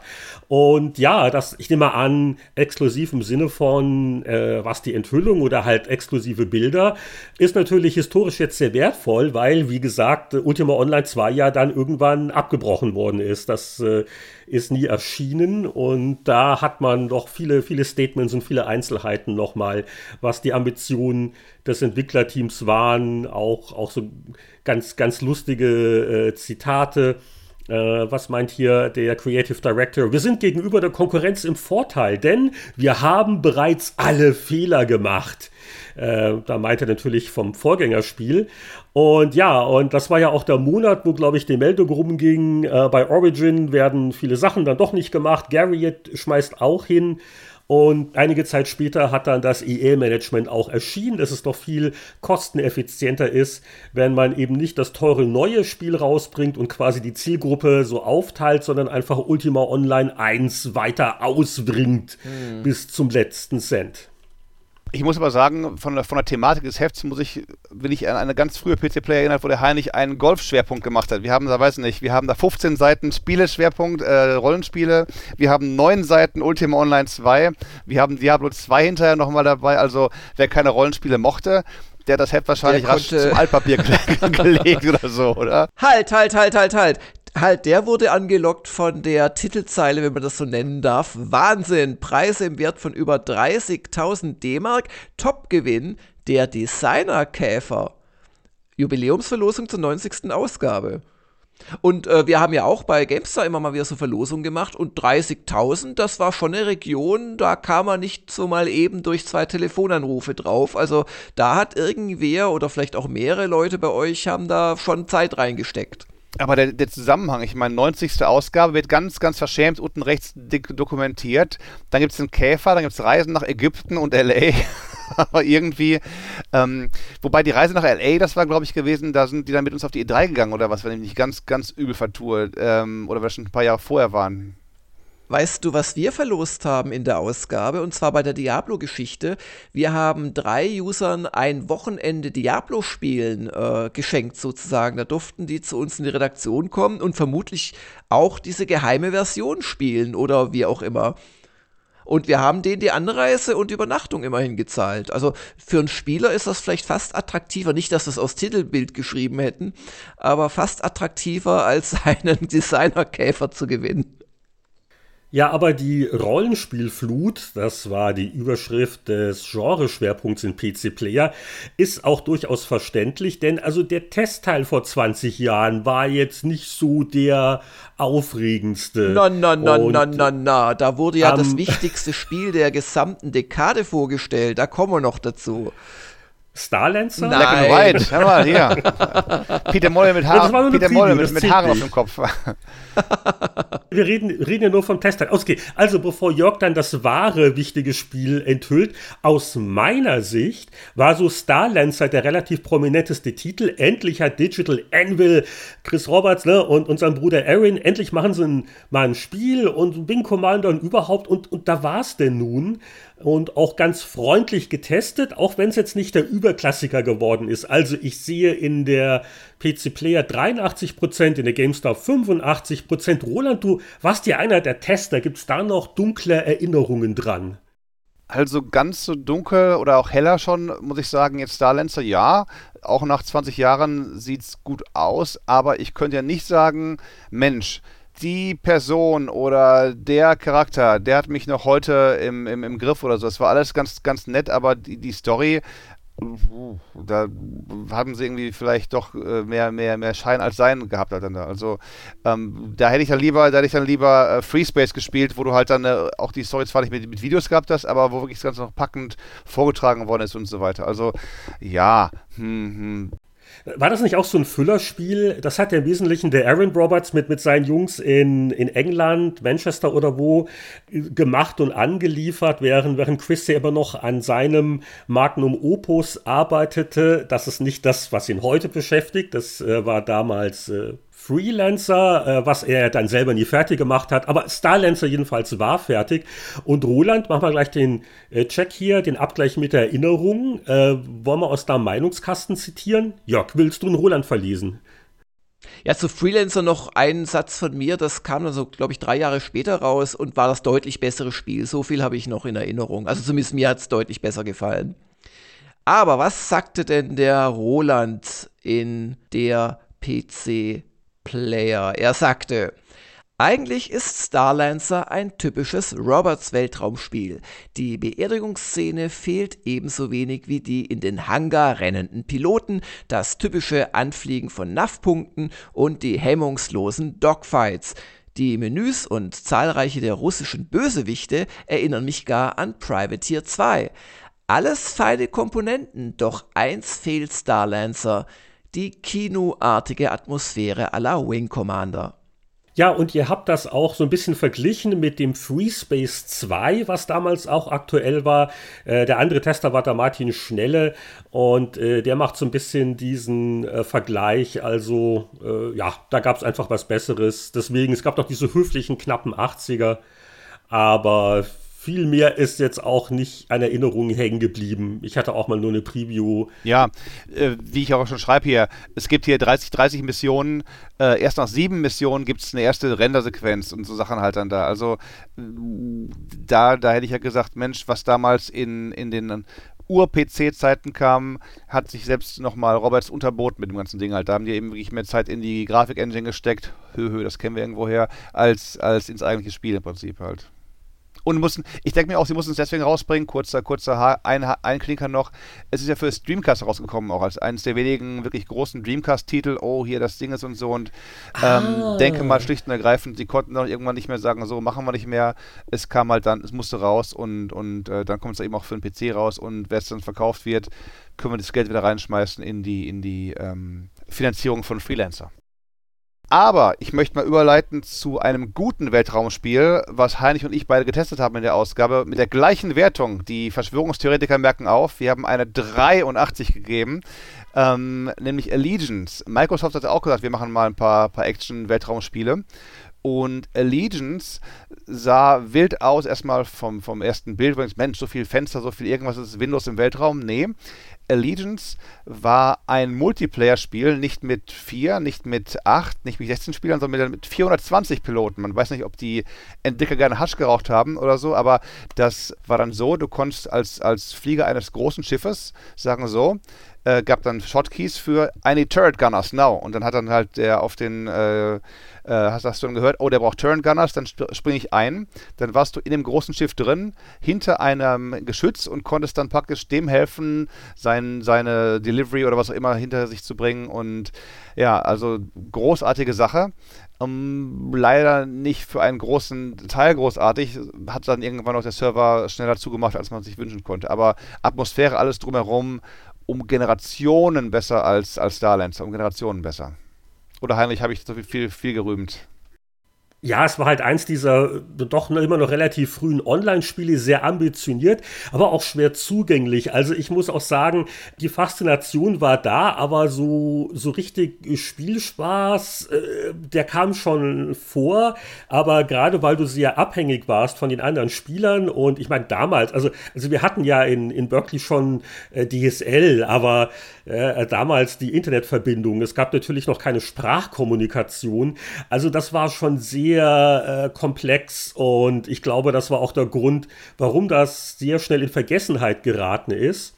Zitieren wir nochmal den Kollegen Austinat aus der PC Player. Kollegen, die mir beim Testen über die Schulter schauten, konnten es kaum glauben, hier ein Online-Spiel zu sehen. Allegiances. Ist das der richtige, kann man das richtige Beutier? Allegiances. Ja, ja, ja. Grafik und Sound, der Duden, äh, der geht mal kurz raus und hört nicht zu. Grafik und Sound degradieren viele Einzelspielertitel zu kümmerlicher Shareware Unterm Strich gefällt mir Allegiance sogar einen Tick besser als Starlancer, auch wenn rund 20 Mark im Monat für die Allegiance Zone nicht gerade geschenkt sind. Gute Erinnerung damals, dass das Abo-Geschäftsmodell sehr beliebt war. Und das war vielleicht mit auch ein Grund. Ne? Ja, also ja. Äh, es war schon nicht leichter, sich reinzufuchsen und dann auch wirklich irgendwie auch mit dem Team äh, kennt man ja heute noch, ne? Nicht immer sind die Leute in Teamspielen auch teamorientiert. Und äh, ja, 20 Mark im Monat dafür. Ist nicht das, wenig. Äh, ist nicht war wenig. sicher auch ein bisschen bremsend. Aber du hast eben schon Sachen drin, die heute in Eve zu sehen sind. Du konntest Großraum abbauen, hast einen Raumdock gehabt und so. Also es war schon wirklich, würde ich sagen, ist vor seiner Zeit erschienen. Oder es ist, äh, wie sagt man auf Deutsch, es ist ähm, zu früh erschienen. Es hätte seine, es war das halt voraus, so war das, das wollte ich ja so sagen halt dann da. Also es hätte auch noch irgendwie fünf Jahre später mit weniger Kosten im Monat sicherlich mehr Erfolg haben können. Und jetzt wollte ich eigentlich mit betretener Stimme darauf hinweisen, dass es schade ist, dass man dieses innovative Echtzeitstrategie Weltraumspiel Online-Dingens nicht mehr spielen kann, weil Microsoft nach äh, knapp zwei Jahren schon die Server abgeschaltet hat. Aber Wer hätte es gedacht? Äh, die Community hat das wiederbelebt und Microsoft hat die Lizenz entsprechend auch dann gewährt und so kann man seit wenigen Jahren wohl wieder auf Steam ein Spiel namens Microsoft Allegiance kostenlos downloaden. Wer da also historisches Interesse hat, der kann es immer noch ausprobieren, auch wenn ich jetzt nicht sagen kann, inwieweit diese Version überarbeitet oder modernisiert wurde. Ja, aber ihr habt natürlich überblättert, was das eigentliche Top-Spiel des Jahrzehnts gewesen ist. Ein Spiel, das eine Serienliebe in mir evoziert hat, die nur noch von meinem Fanboy-Tum zur Ultima-Serie übertroffen worden ist in all meinen Spielerjahren. Es geht um den allerersten Total War-Teil Shogun. Und das war ja noch die Zeit, wo die noch keine 3D-Engine hatten, beziehungsweise das Terrain war äh, in 3D dargestellt, aber da liefen dann solche Sprites rum, die sich in exakt acht Richtungen drehen konnten, was natürlich wirklich Panne aussah aus der Nähe. Aber trotzdem war das damals technisch durchaus insoweit faszinierend, als da relativ viele, also hunderte von äh, kleinen Samurais und Ashigaru und wie sie alle heißen rumgerannt sind und sich auf die Nüsse gegeben haben gegen gegenseitig. Und es hatte halt noch so eine Risikokarte vom alten Japan, wo man so richtig so äh, Spielsteine rumgezogen hat. Das war quasi der strategische Part und die Schlachten dann eben in 3D. Und es war eine Besonderheit in dem Spiel, die hat sich Creative Assembly nie wieder getraut.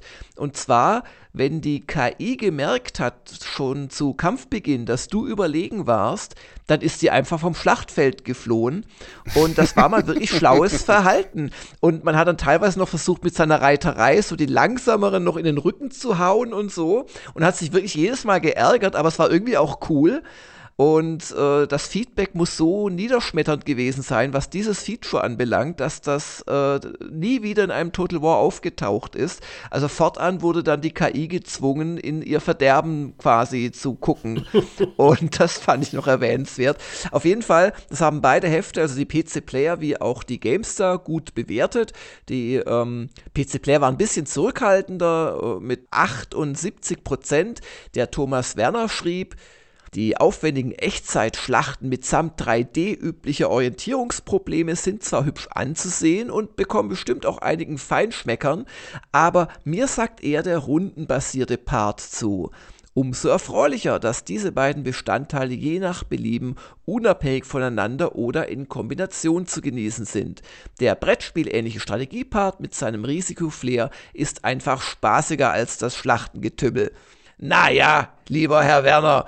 Und ähm, ja, bei, bei uns hatte es der äh, Gunnar Haupt getestet. Das war insoweit schön, als ich dann als reiner, ja, so Privatspieler es dann richtig lange danach noch spielen konnte, weil das kennt ihr sicherlich auch, wenn man irgendwie 20 Stunden in den Test gesteckt hat, dann hat man meistens erstmal die Nase voll, weil das ist halt oft unter Zeitdruck und so.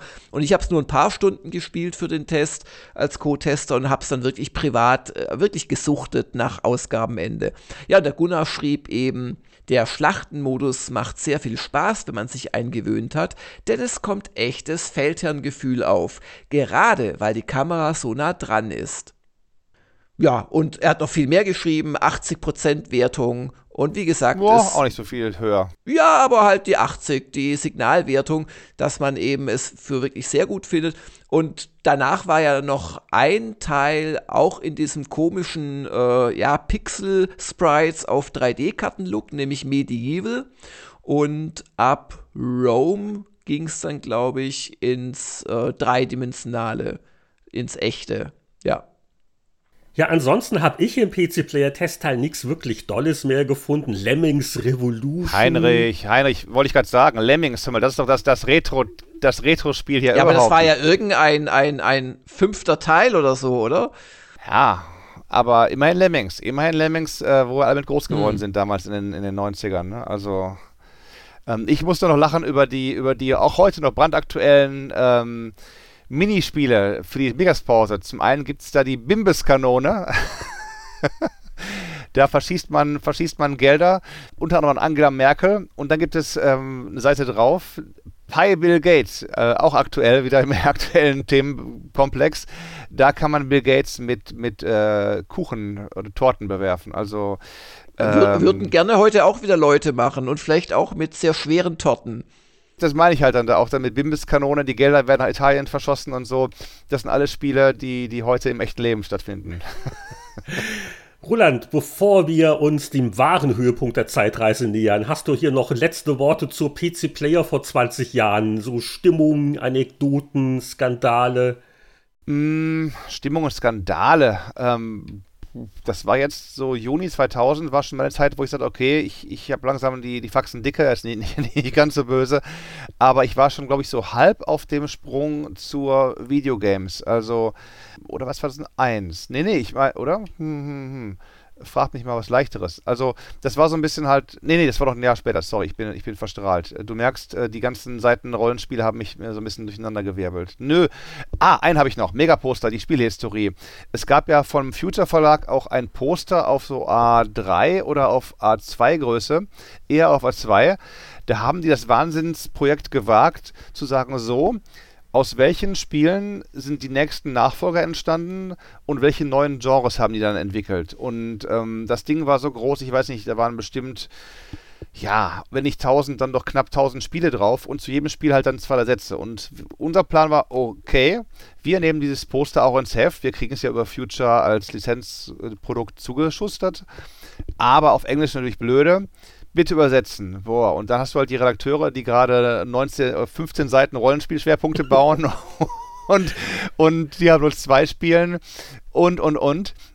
Und dann ist es so, bitte, du musst weitermachen, du musst auch einen Teil machen und dann haben wir halt dann das englische Ding gehabt. Du konntest ja auch nicht damals in das Ding reinschreiben. Das heißt, wir mussten dann irgendwie markieren, mit, mit, mit Stift durchstreichen, wer hat jetzt welches Segment übersetzt, das irgendwie in eine Datei reinschreiben und ich mache weiter, dann ich mache weiter und boah, also da, dass, dass wir das Poster jemals fertig bekommen haben, ist schon ein Wunder für sich. Ähm, hätten wahrscheinlich auch outsourcen können oder sowas halt, aber ich weiß, ob das nicht ging, wegen Lizenzen, Geschichten und sonst irgendwie, aber das war das, das äh, Ding, das hat keiner, das haben alle nur mit, mit äh, wie in der Schule damals. Man ist extra ruhig, damit man kein Protokoll schreiben muss und dann müssen alle Protokoll schreiben als Hausaufgabe so ungefähr. Also so war das auch mit dem Poster. Äh, yes, das ist so mein, mein letzter Gedanke zu dem Heft noch gewesen. Und weißt du noch, ob das Endresultat dann voller peinlicher Druckfehler war oder vertauschter Bild oder war es da ganz ordentlich wenigstens? Ähm, es gab natürlich massig Fehler, aber wenn du mal auf die zweite Seite guckst, geh mal auf Seite 2 und dann zoom mal rein, dann siehst du auch natürlich ähm, das Ding unten, ganz unten rechts kannst du ein Bild davon sehen halt. Das Ding war jetzt schon wirklich gewaltig. Äh, die tausend wichtigsten Spiele aller Zeiten, ja, es gab schon Fehler und und und äh, aber das war dann egal. Ich ich glaube, ich habe es mir nie ganz durchgelesen. Ich weiß auch nicht, ob es irgendeinen Leser gab. Wenn ja, bitte bitte jetzt melden, der da das Poster sich wirklich komplett durchgelesen hat. Das gab es bestimmt, Roland. Ich bin nur eingeklebt worden. Ich sehe gerade, ich bin im, im Coverbild. Ich denke, Schockers, da müssen die mich reinmontiert haben, weil so wie ich, ich da hinten schwebe zwischen Manfred und Stefan, ähm, seltsam. Wahrscheinlich war ich gerade in LA E3 oder was immer halt gewesen, who knows. Aber. Ach, das Editorial-Foto. Ja, da gucke ich jetzt. Ja, ja oder, ich, oder, ich war, oder ich war im Urlaub gewesen, weil ich dann nach, nach dem Rollenspielschwerpunkt und Battlenet und Starlancer ausgebrannt war, wer weiß es genau. Aber ich glaube, ich kann vorhersagen, was du vor 30 Jahren gemacht hast. Da hast du jeden Monat fiebrig gewartet, bis der Briefträger dir deine Lieblingscomputerspiele-Zeitschrift gebracht hat. Ich hoffe, ich rate jetzt nicht falsch. Wir nähern Doch, uns jedenfalls aber, der Powerplay 6 1990. Und du, du hast wirklich gelesen damals, ne? Ich habe gelesen, aber ich habe ich hab nie ein Abo gehabt. Also, ähm, ich meine jedenfalls nicht. Ich hatte ein Abo von einer Happy Computer gehabt, aber Powerplay habe ich mir dann immer gekauft am Kiosk und bin dann immer zum Bahnhof gefahren oder oft zum Bahnhof gefahren, weil Hauptbahnhof Essen, da gab es dann die ganzen Hefte immer ein paar Tage früher. Das kennen wir von den ganzen Distributionsgeschichten.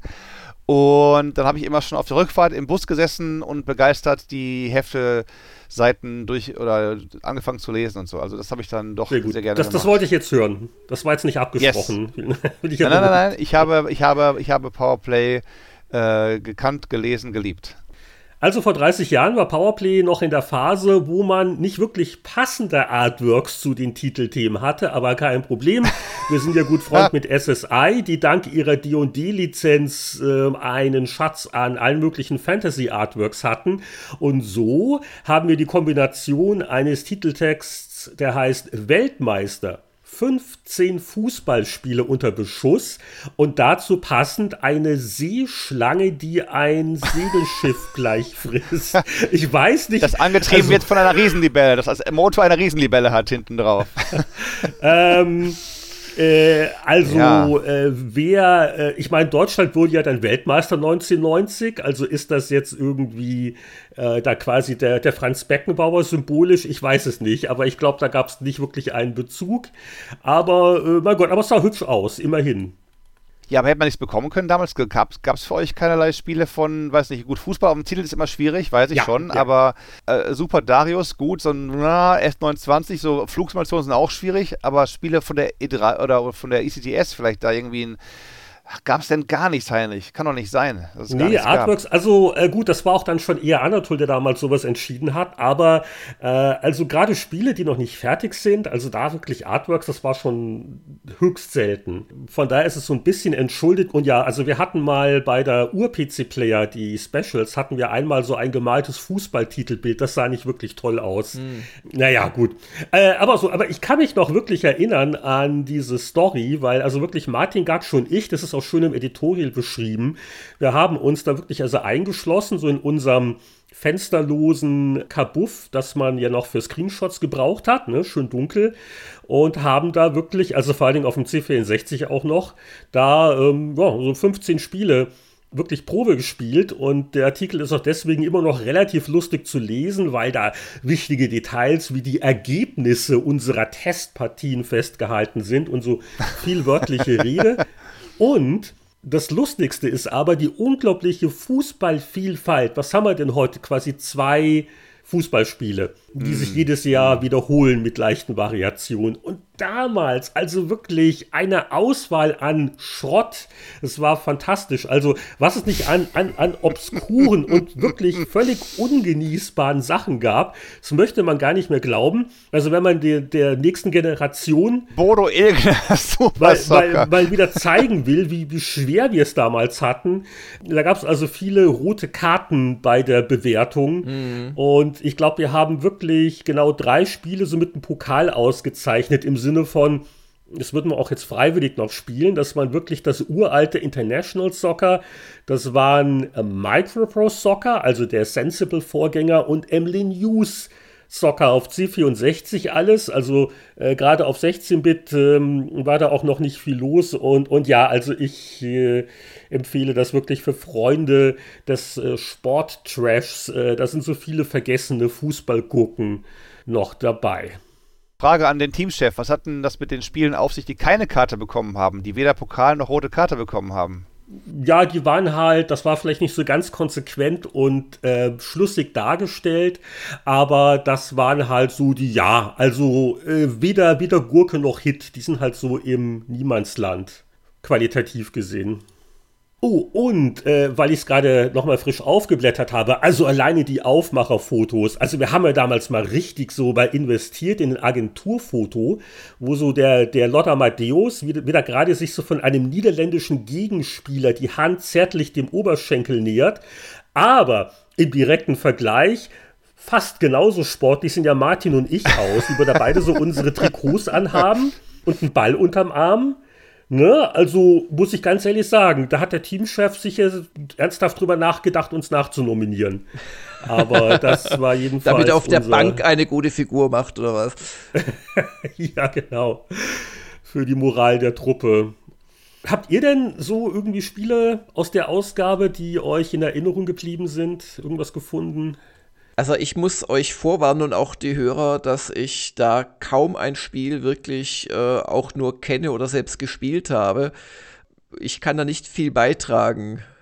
Ich wundere mich vor allem, das sind auf den ersten Seiten 1, 2, 3, 4 vier Simulationen, also von, von Panzern über Schiffe, über, über Kampfjets, über Flugzeuge. Das war so die martialischen 90er noch so ein bisschen am Start irgendwie. Der Kalte Krieg noch, noch, noch nicht ganz vorbei irgendwie. Wahrscheinlich hat den Michael Hengst niemand gebremst einfach. Nee, ja. Das Genre war richtig beliebt damals. In, in den frühen 90ern Simulationen, also es gab selbst zu GameStar Anfangszeiten noch 97, oder Jörg? Ja, das ja, war ja, eines der beliebtesten. Genres. Aber ich, ich staune halt eben, dass wirklich so, so viele sind halt dann da. Dass du erst danach irgendwie Midwinter siehst als Strategiespiel, Actionspiel so ein bisschen und das war es dann auch schon gewesen. Dann, dann kommen Oh, so. Midwinter, das war das Skandal. Ja, ja, ja. Da können wir gleich, okay. Aber dann äh, lass uns doch die, die Simulation insofern abhandeln. Also die höchste Wertung in der Ausgabe, äh, glaube ich, ne, war wirklich LHX Attack Chopper für den PC. 86 mit Prädikat, mit Prädikat, ja. Das habe sogar ich ein bisschen gespielt. Das war nämlich mehr so ein, so ein Action-Flugi-Ding. Das war also nicht ganz so ernsthaft. Und ich berufe mich da auf den Michael Hengst. Der schrieb in seinem Meinungskasten, zwar gibt es winzige Patzer in puncto Flugtechnik, äh, kein Rückstoß beim Abfeuern von Raketen, kein Luftkisseneffekt beim Schweben über dem Boden. Uh, Dafür sind viele grafische, taktische und spielerische Finessen eingebaut worden. Das Fluggefühl ist fantastisch, die vielen Missionen sind ausgetüftelt und die Gegner verteufelt gut. Selbst unter VGA mit höchstem Detaillevel und nur 8 Megahertz ist LHX tadellos spielbar. Also flott war es, ja, das hatte wirklich. he helft mir mal kurz, aber so eine typische Küchenuhr hat doch heute auch 8 Megahertz, oder? 8 Megahertz. Das war die Zeit. Ja, und äh, das zweite Ding, aber das habe ich auch nie richtig gespielt, war F29 Retaliator, äh, 79 Prozent. Das waren doch diese Engländer, die über Ocean kamen. Äh, die haben das gemacht. Ich hätte im ersten Moment THX gesagt, aber es ist dann DID gewesen. Äh, Digital Image Design. Die, die äh, hatten eine der Substudios von Ocean gewesen. Warum aber Origin hier drin steht, das musst du mir auch mal verraten, Heinrich. Also. Oh, im, im Test steht Origin. Okay, das war Blödsinn. Da hat die Schlussredaktion nicht aufgepasst. Origin hat damit nichts zu tun. Das kann ich hiermit äh, aufklären. Die DID, die hat eine, eine ganze Reihe äh, von Dingern schon gemacht gehabt äh, vor für, für Ocean, weil, genau, TFX war nämlich der Titel eins ihrer Spiele. Aber das kam erst 93. Moment. Okay, okay. Genau, jetzt alles haben klar. wir's. Alles klar. Ja, äh, Midwinter, hat von euch das einer damals gespielt oder hat euch der Pest ausreichend abgeschreckt? Ihr wart schuld. Ich habe es nie gespielt. Ernsthaft? Nein, ähm, ich, ich gehöre zu den Leuten, die von Mike Singleton Spielen noch nie was gehalten haben, beziehungsweise die, die immer gehört haben, wie toll Lords of Midnight wäre und so weiter. Und wenn man die Dinger dann selbst gespielt hat, musste man doch schon sehr viel selbstverleugnerische, also meine subjektive Meinung, um Gottes Willen, ähm, äh, Realitätsverdrängung beweisen, um die wirklich gut zu finden. Also und ich weiß es, Midwinter habe ich nicht gespielt oder ich glaube, ich habe es sogar mal angespielt auf dem Amiga, aber hab, hab's nicht kapiert und irgendwie, das waren immer so weiße Hügel und man ist ewig lang gelaufen und dann, dann passierte nichts. Das habe ich noch in dunkler Erinnerung. Aber Das war also, eine gute Zusammenfassung des Spielablaufs, ja. Sehr aber, treffend. Aber, aber die Singleton-Spiele haben mich nie so gepackt. Also Lords of Midnight habe ich äh, vor einigen Jahren noch mal versucht zu spielen, habe mir wirklich sogar eine Karte ausgedruckt und kräftig eingezeichnet, wo stehen jetzt eigentlich meine Truppen und so weiter. Da könnte man zumindest äh, Originalitätsboni verteilen für das, was er da versucht hat. Aber es war immer noch kein gutes Spiel. Und diese späteren 3D ja, was waren denn das? Action-Adventure, Simulations-Genre-Mixes, die haben mich nie so recht angesprochen, leider.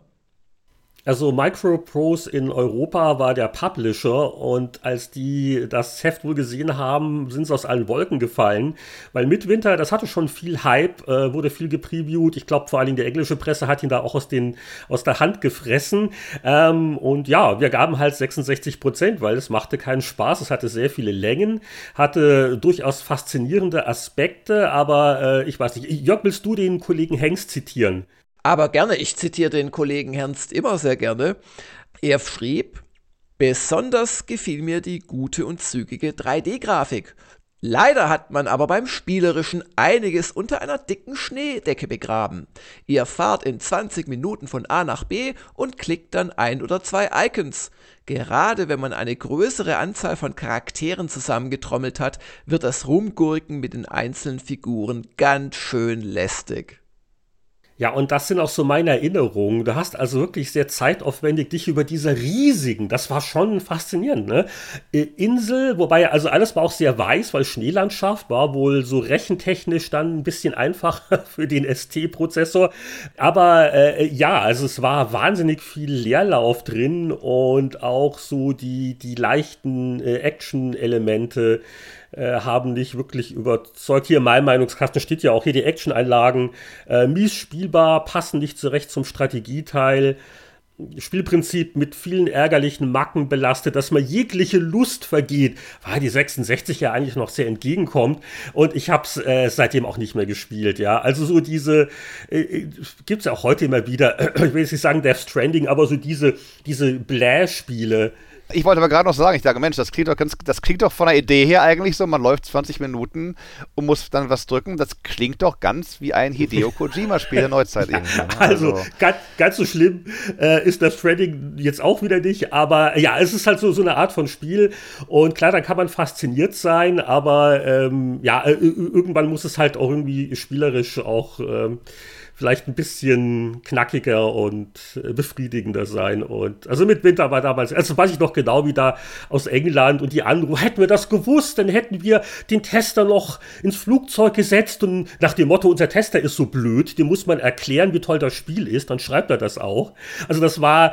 Äh, Hätte Singleton das noch vorgespielt wahrscheinlich für euch. ja, genau, ihr, ihr müsst es ja gar nicht selber testen. So halt wir zeigen euch die Pracht dieses Spiels.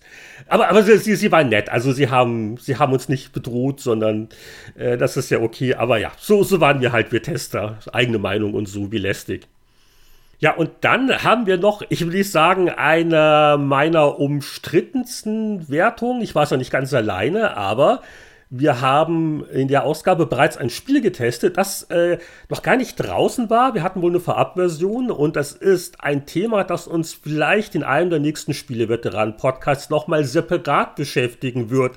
Denn hier Geburtstage, welcher deutsche Action-Klassiker wird jetzt die Tage 30 Jahre alt?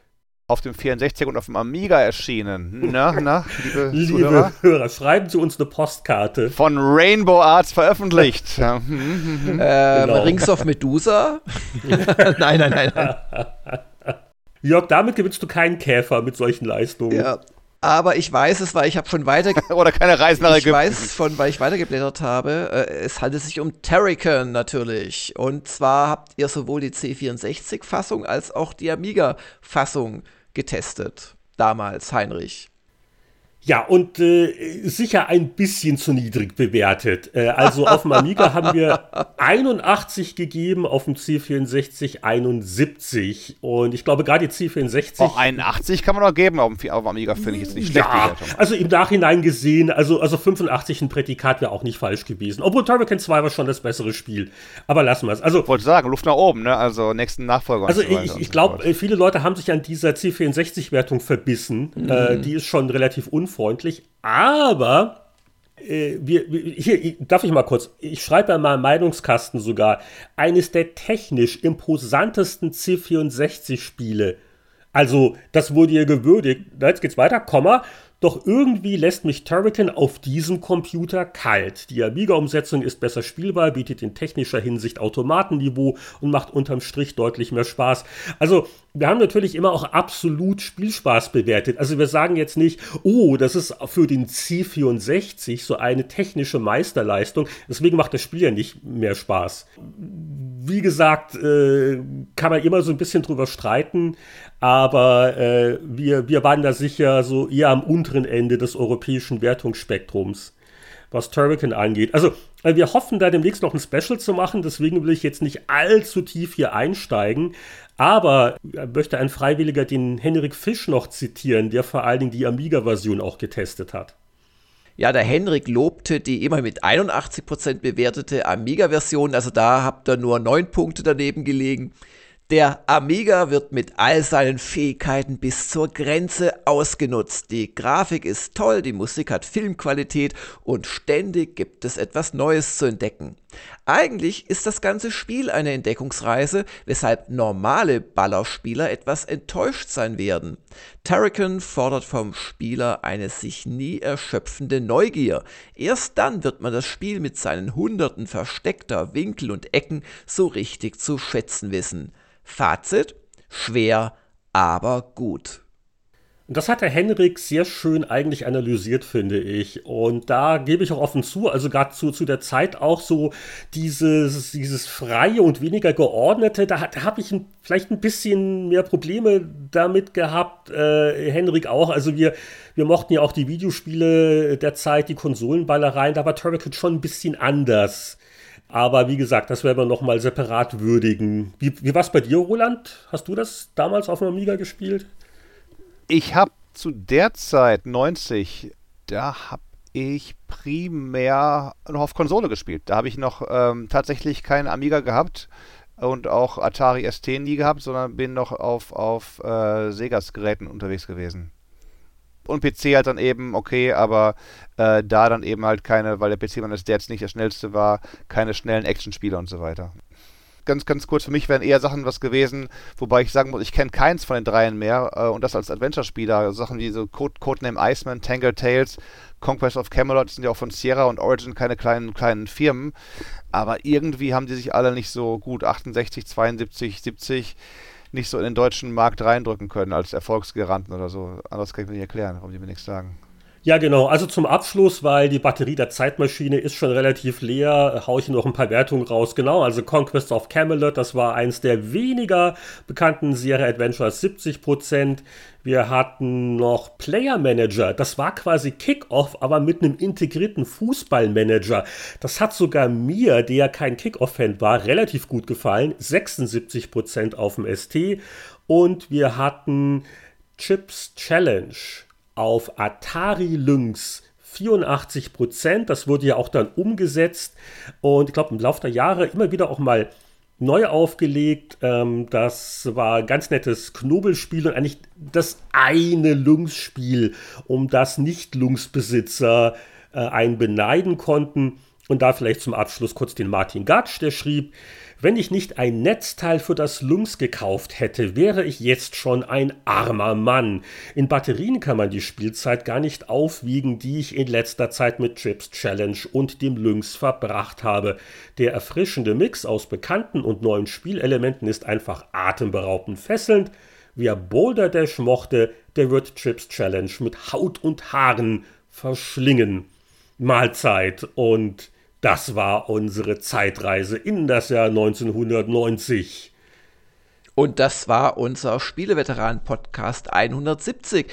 Und unser besonderer Dank gilt natürlich dir, Roland. Danke, dass du dabei gewesen bist. Sehr gerne, gerne wieder. Bleiben Sie uns gewogen, bleibt uns gesund, vor allen Dingen alle Zuhörer da draußen an den Empfangsgeräten.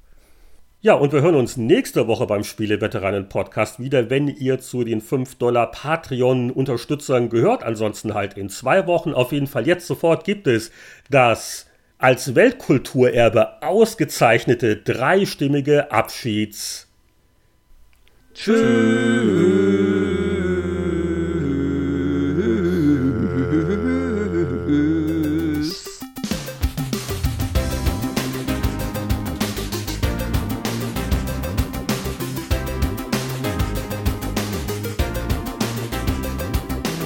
Das war der Spieleveteranen-Podcast für die Woche 21 2020, die Episode mit der Nummer 170 und mit unserem geschätzten Gastveteran Roland Austinat.